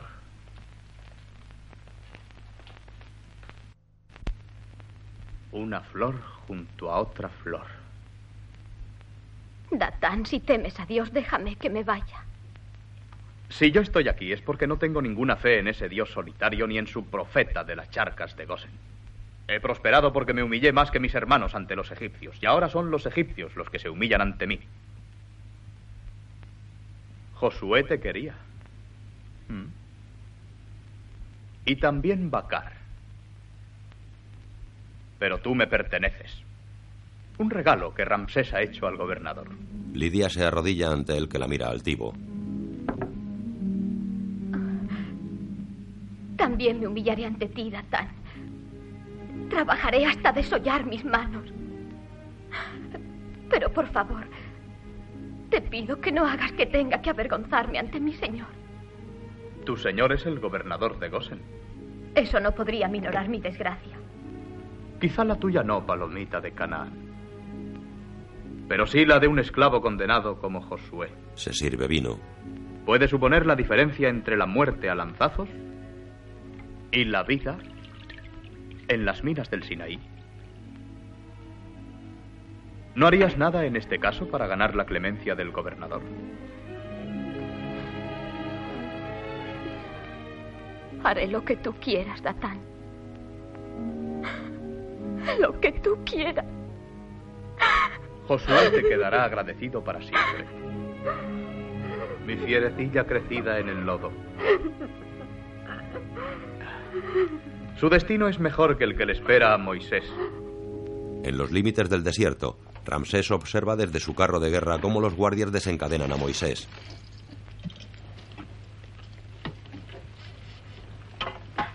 El esclavo que quería ser rey. Capitán, su manto real. Su madre hebrea se lo llevó a la prisión antes de morir. Moisés se sorprende por la muerte de Jotzabé. El jefe de la guardia le pasa el manto de su madre y se lo coloca. Yo hubiese preferido esto a tu coraza. Necesita también un cetro. Dadme el palo al que venía atado. Ramsés lanza el palo a Moisés que lo usa como callado. Ahí tienes tu cetro real. Señala hacia el desierto. Y ahí tienes tu reino. Con el escorpión, la cobra y el lagarto como súbditos. Libértalo si puedes y déjame a los hebreos. Dada a este príncipe de Israel ración para un día de pan y agua. ¿Ración para un día? Necesitará muchos días para atravesar este desierto si logra atravesarlo. Del cuello de Moisés cuelgan una bolsa de agua y le entregan una bolsita de comida. Te encomiendo a ese Dios hebreo tuyo que no tiene nombre. Si mueres, será por su mano, no por la mía. Moisés pasa su mano por el monolito que señala el final del reino de Egipto y principio del desierto. Apoyándose en su callado, camina hacia la ardiente y seca llanura que se extiende ante él.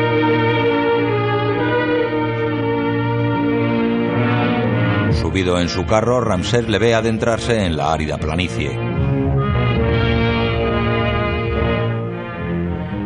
Hasta nunca, hermano de otros tiempos. Los egipcios se marchan. Moisés camina entre rocas sobre dunas o soportando las tormentas de arena que azotan su rostro. Y el hombre que caminó entre reyes camina ahora solo por el abrasador desierto de Sin. arrojado de las cimas del poder real, despojado de su rango y de las riquezas terrenas, es un hombre maldito, sin hogar, sin esperanza. Su alma estremecida es como el viento ardiente y la furiosa arena que le azota implacable como el látigo del capataz.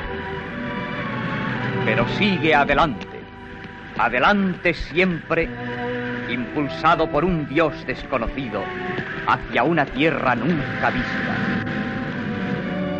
Al llegar a la ardorosa región desértica de Sin, centinelas de granito que se alzan como torres de la muerte en vida le cierran el paso. Cada noche le trae con las sombras la angustia de la soledad. En el susurro burlón del viento cree oír ecos de voces en medio de las tinieblas.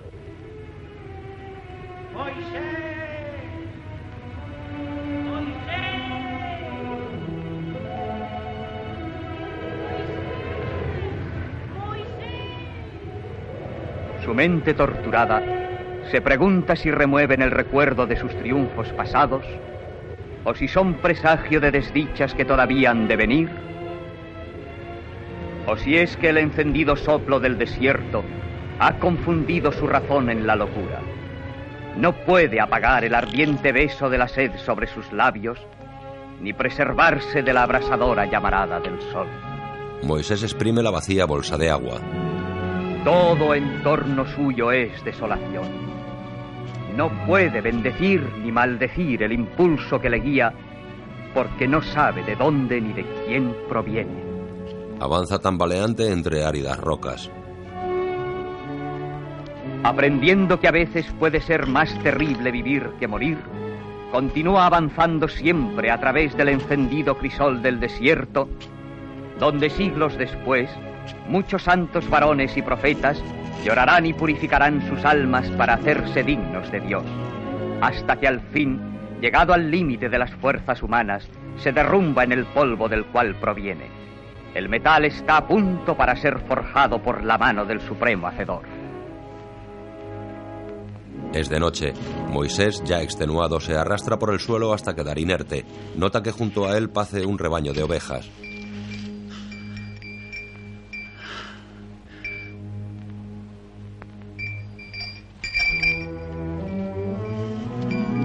Y encontró las perdidas fuerzas en el fruto de la palmera. Se incorpora apoyándose en su báculo. Y el agua vivificante en el fresco pozo de Midian.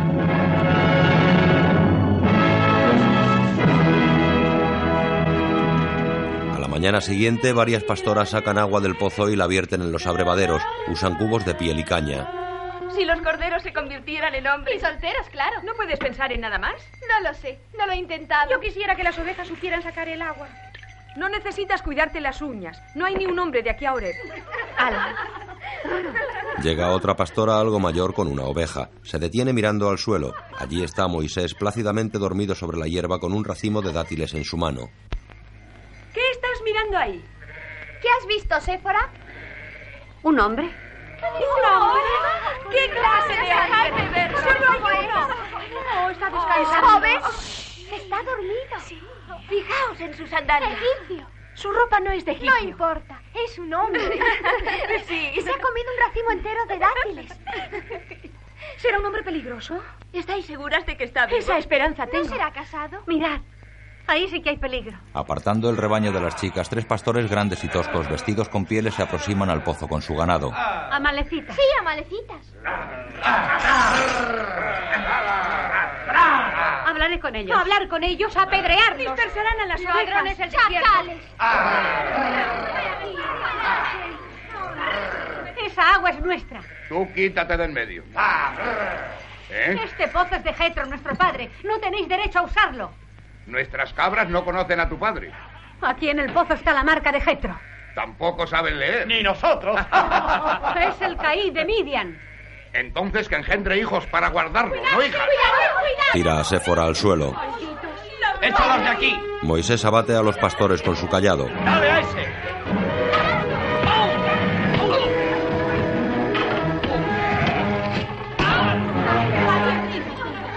Han sacado el agua brevarán primero su ganado. El extranjero es sabio. Y fuerte. Llevaos vuestras cabras hasta que beban las ovejas. Está bien, está bien. Los pastores se retiran atemorizados. Las chicas miran a Moisés con la boca abierta. Él deja su callado y tira de la cuerda del pozo para sacar un cubo de agua. Séfora le detiene.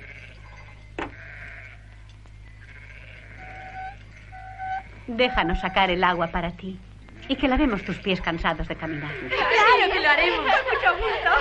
Yo tengo hierbas aromáticas. Déjame que primero le quite las sandalias. Nunca una oveja perdida tuvo tantas pastoras. ¿Con qué lo enjugaremos? Mi velo servirá para eso. Pero yo... Déjame echarle un poco de agua. Casi le tiran al pozo. ¿Qué queréis, lavarme o ahogarme? Suéltalo, yo lo sostendré. ¿Es cierto que las jóvenes egipcias se pintan los ojos? Sí, pero no son tan hermosos como los vuestros. ¿Y quién, Mira a Séfora. quién ha sido la valiente que ha hecho cara a los amalecitas? Ha sido Séfora. Es la mayor de todas. Hermanas, mientras os repartís al extranjero entre vosotras, iré a pedir a nuestro padre que lo reciba en su tienda. Nuestro padre haremos. El caí de Emilia. Sí. El viejo Caíd, con barba blanca, padre de las chicas, está en su austera tienda con el suelo cubierto de jarapas, donde todos se sientan. Entran las chicas trayendo a Moisés.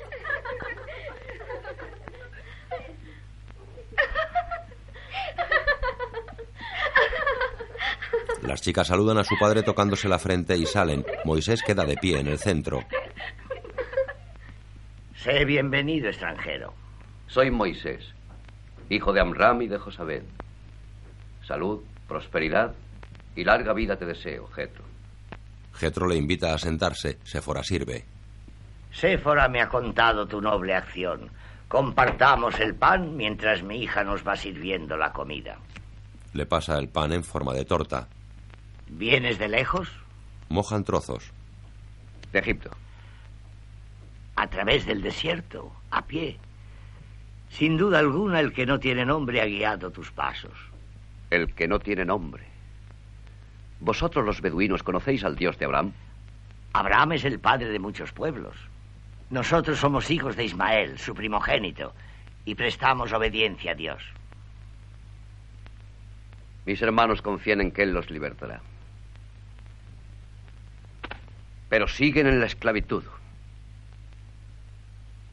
Mañana partiremos hacia los prados altos, al pie de la montaña sagrada. Será un honor para mí que nos acompañes.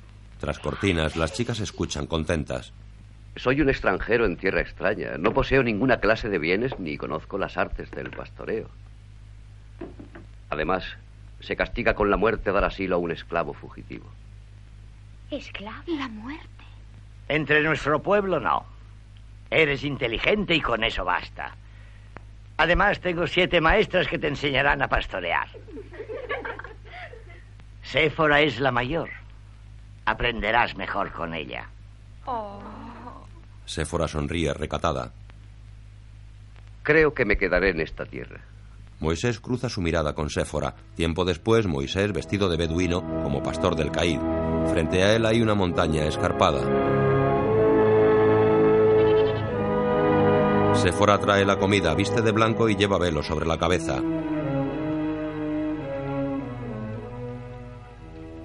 Hoy está dormido, ¿Quién está dormido? el que no tiene nombre. ¿Vuestro Dios vive en esa montaña? El Sinaí es su alta morada, su templo. Si ese Dios es Dios, debería vivir en todos los montes, en todos los valles. No puede ser solo el Dios de Israel o de Ismael, sino de todos los hombres. Si, como dicen, ha creado al hombre a su imagen, debería estar en todos los corazones, en todas las mentes, en todas las almas. Se sirve agua. Yo no entiendo mucho de esas cosas. Pero sé que la montaña retumba cuando Dios se encuentra en ella. Y la tierra tiembla. Y las nubes enrojecen con el fuego. Y en esos momentos, ¿no ha habido ningún hombre que haya ido a verlo cara a cara? No ha puesto nunca nadie los pies en los senderos prohibidos del Sinaí. ¿Para qué quieres verlo, Moisés? para saber si es él.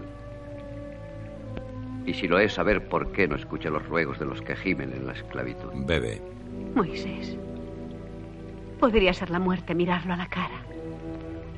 ¿Y cuántos de los míos no habrán muerto porque se obstina en volver la cara a otro lado? ¿Es que puede un hombre juzgar a Dios? No, Moisés. No podemos comprender sus propósitos. Ni siquiera Ismael comprendió que Dios le enviaba al interior del desierto para ser el padre de una nación. ¿Es que no te basta con saber que Él te ha salvado de la cólera del faraón? ¿Quién te ha dicho eso? Tú hablas como un príncipe y luchas como un guerrero. Y se rumorea en las caravanas que un gran señor ha sido expulsado de Egipto. Coge su tosco callado. Esto no es el cetro de un príncipe, sino el báculo de un vagabundo. Entonces deja tu vida errante. Mi padre tiene muchos rebaños y ningún hijo que los atienda. Tú podrías hallar la paz para tu espíritu, Moisés, en nuestras tiendas, al pie del monte sagrado. Tú tienes fe inquebrantable en tu Dios, Éfora. Pero para mí no existirá la paz de espíritu hasta que escuche la palabra de ese Dios, dicha por él mismo. Clava sus ojos en el Sinaí. De noche hay fiesta en la tienda del Caid. Las chicas se engalanan.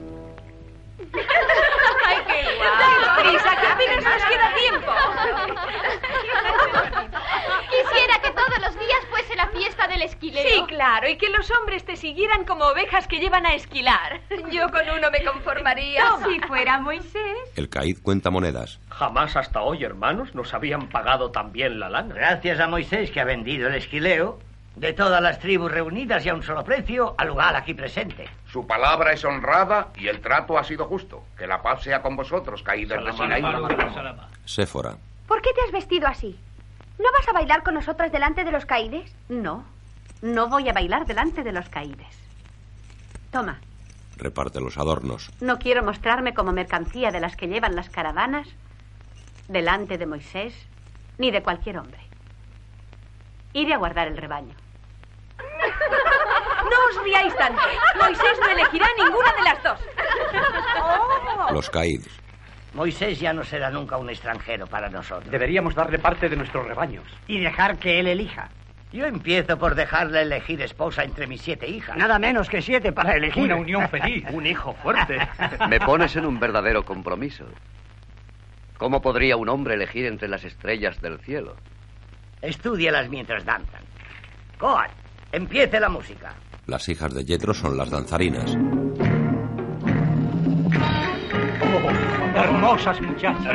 No Solo uno cuento seis. la mayor. Dicen que falta la mayor. Hasta que les encuentre marido a todas. Qué bellas son. Moisés está con los invitados. Agradable tarea. Sí, cierto. Lanzan sus chales sobre Moisés. Las mujeres y los chales no los escojas a pares. La esposa bien elegida, que es para toda la vida. Lindas, ¿eh? Las chicas giran trepidantes.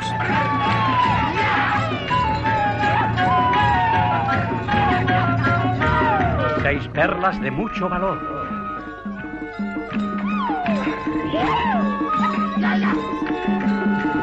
Doblándose con fuerza por la cintura, azotan el aire con sus largas cabelleras morenas.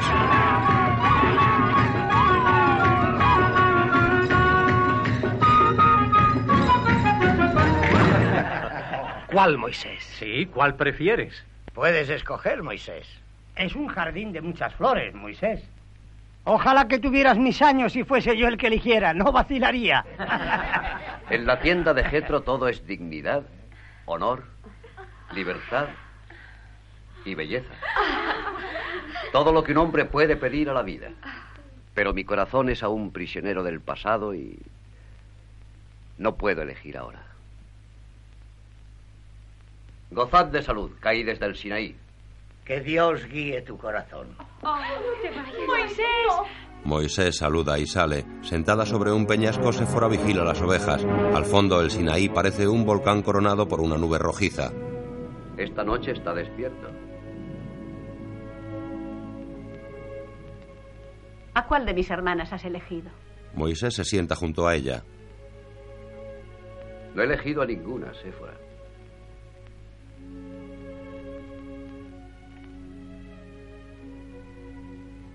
Debía de ser muy hermosa, ¿verdad? Esa mujer de Egipto ha dejado honda huella en tu corazón.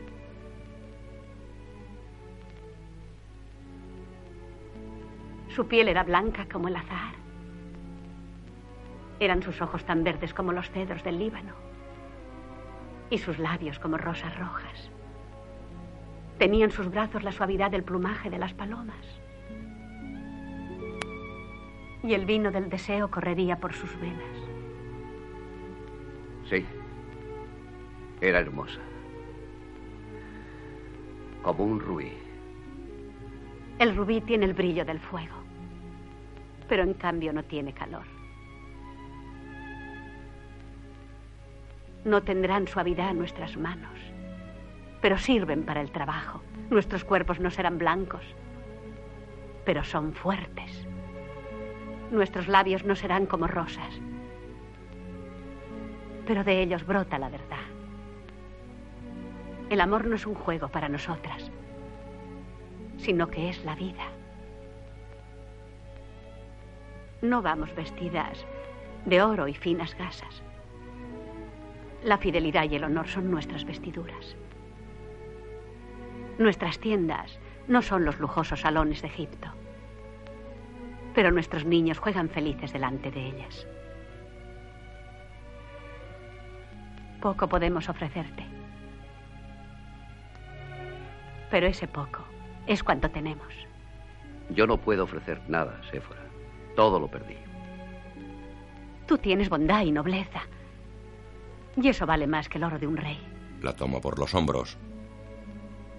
Tú podrías llenar el vacío que hay en mi corazón. Séfora pone su mano sobre la de él. Nunca podría llenarlo del todo, Moisés. Pero no tendría celos de un recuerdo. Moisés ata su cinta de cuero en la muñeca de Séfora. Al fondo el Sinaí, coronado por la nube rojiza, retumba amenazador.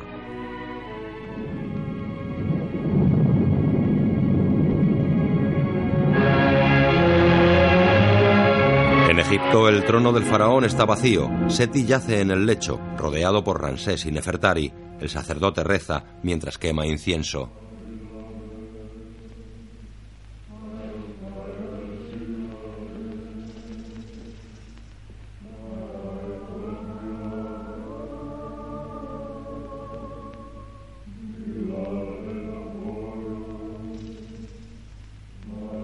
Que los dioses te acojan cuando vayas a reunirte con ellos en la mansión de los muertos.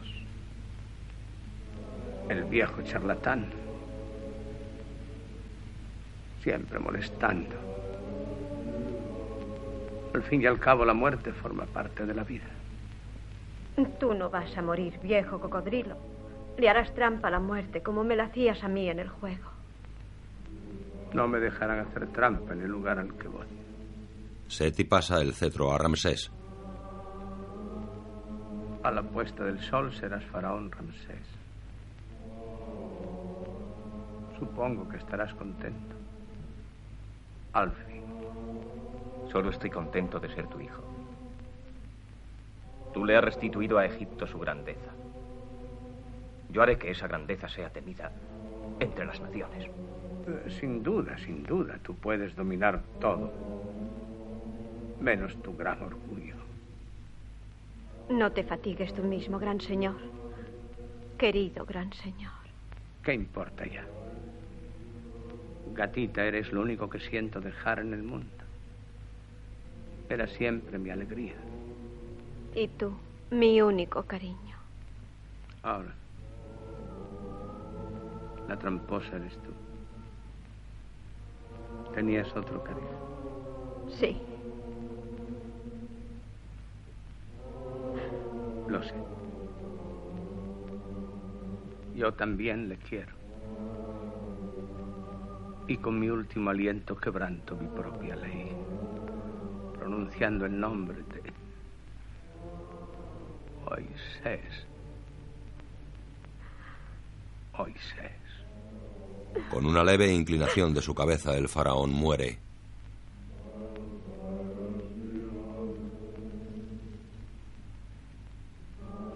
El halcón real ha volado hacia el sol. La imagen de Ramsés se encadena con la imagen del sol poniente sobre dos esfinges de Egipto.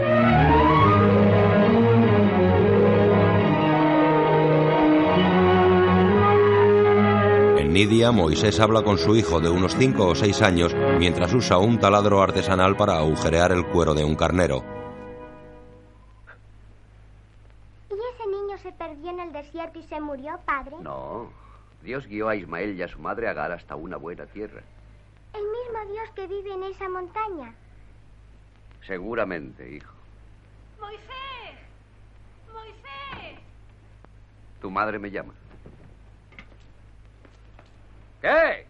A lo lejos, Séfora blande su palo con un trapo rojo en la punta. Moisés. Hay un hombre allí junto a las ovejas. ¡No te... Sigue haciendo sonar el cuerno de alarma, Gerson. Pero quédate aquí hasta que venga tu madre. Moisés corre hacia Séfora. En la hendidura, detrás de esa roca. Tus ojos son tan agudos como hermosos. Moisés va hacia el lugar. Allí encuentra a un hombre subido a una roca. Los perros le tienen acorralado.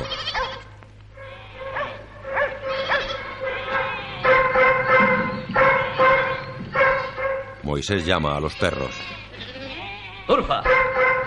¡Catá! ¡Venid! ¡Venid aquí! Vete, Catá. ¡Basta de ahí! Moisés. ¡Atrás, Turfa! El hombre se acerca tambaleante. Moisés le reconoce. Alabado sea Dios por haberte encontrado. Josué. Si creía que habías muerto. En las minas de cobre de Magaré. Vivir es estar muerto. ¡Séfora! ¡Trae agua! Lo coge en brazos y lo deposita sobre una roca. ¿Cómo me has encontrado? Un traficante en cobre. Te había visto en la tienda de Jetro. Mira sus grilletes con la cadena rota. Aquí tú también encontrarás la paz. ¿Paz? ¿Cómo puedo encontrar paz ni desearla cuando Ramsés levanta ciudades amasadas con la sangre de nuestros hermanos? Tienes que sacarlos de Egipto. Dios prometió a Abraham que llegaría el día que libertaría a nuestro pueblo. ¿Soy por ventura la mano de Dios? Séfora, dale agua. Agua, bendita seas. El sol del desierto lo ha trastornado. Se llama Josué. Bebe del pellejo. Yo maté a un hombre para salvarle. Me dijeron que habías muerto. Pero yo sabía que eras el elegido para empuñar tu mano la espada de Dios. Yo no soy ese hombre. Soy un pastor de ovejas. Se levanta y mira hacia la cumbre. Esa luz en lo alto del monte. ¿No veis vosotros ese extraño fuego? ¿No es una zarza que arde? No. La zarza está ardiendo, pero no se consume. Séfora, llévatelo y dale de comer en nuestra tienda. Quiero ver de cerca cuál es la causa de ese extraño fuego. Séfora da el báculo a Moisés que emprende la ascensión del Sinaí.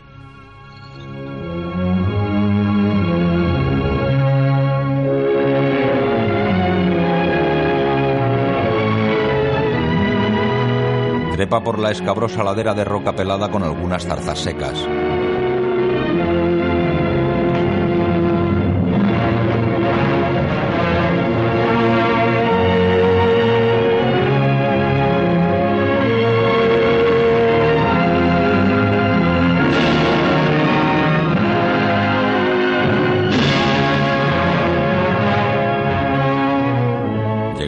Cima, Moisés camina mirando alrededor con cierto temor.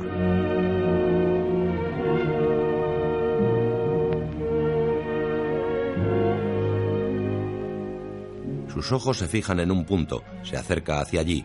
El resplandor de un fuego ilumina las rocas.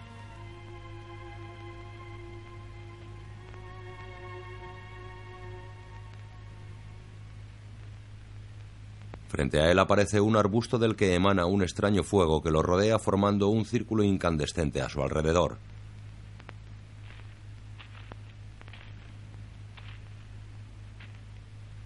Moisés. Moisés. Aquí estoy. Descalza tus pies de las sandalias, porque el lugar en que estás es lugar sagrado. Se quita las sandalias y se arrodilla. Yo soy el Dios de tus padres, el Dios de Abraham, el Dios de Isaac y el Dios de Jacob. Señor. Señor, ¿por qué no escuchas el llanto de tus hijos que sufren el dolor del cautiverio en Egipto? He visto el dolor que aflige y consume a mi pueblo en tierras de Egipto. Y he oído sus lamentos bajo el látigo de aquellos que le oprimen. Por eso conozco sus padecimientos. Ve pues, yo te mando, Moisés, ante el faraón, para que seas tú el que saque a mi pueblo Egipto. ¿Qué méritos tengo, Señor, para ser tu enviado? ¿Cómo lograría sacar a ese pueblo de su cautiverio? ¿Qué palabras tendré que pronunciar para que me escuchen? Yo te enseñaré las palabras que tienes que decir. Cuando hayas sacado de Egipto al pueblo de Israel, vendréis a servirme en esta montaña. Quiero poner mis leyes en sus corazones y dejarlas escritas en sus mentes. Ahora debes emprender ya la marcha, que yo estaré contigo. Pero Señor, si yo digo a tus hijos que es el Dios de sus padres el que hasta ellos me envía, me preguntarán cuál es su nombre. Y entonces, ¿qué les podré responder? Yo soy el que soy. Y tú les dirás, el que es, me envía a vosotros. Moisés se inclina hasta tocar su frente con el suelo, mientras Sefora sirve de comer a Josué. ¿El monte sagrado le está prohibido al hombre? Sí. Y tengo temor por él. Pues es más que un hombre, por lo que veo. Josué ve a Moisés que vuelve del Sinaí. Está transformado, anda despacio y transpuesto como flotando, con sus ojos brillantes e iluminados y sus cabellos encanecidos. Fíjate en su rostro. Sí, ha visto a Dios. Moisés llega pero no les mira. Sus ojos continúan fijos en el infinito.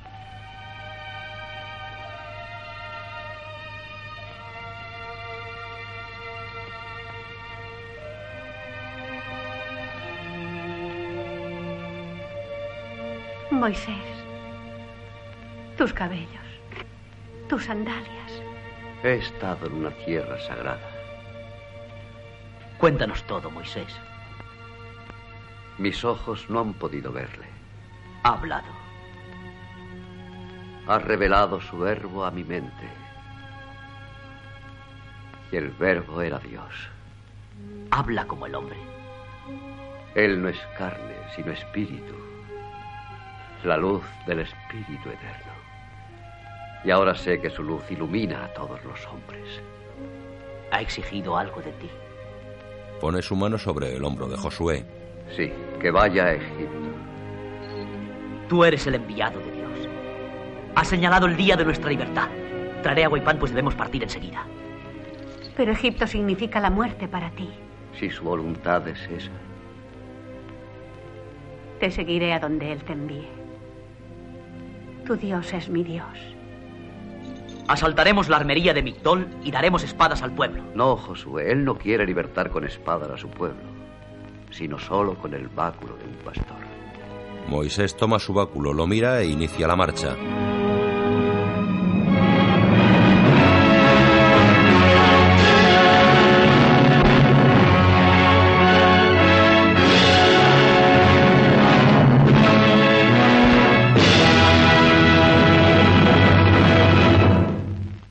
La primera parte.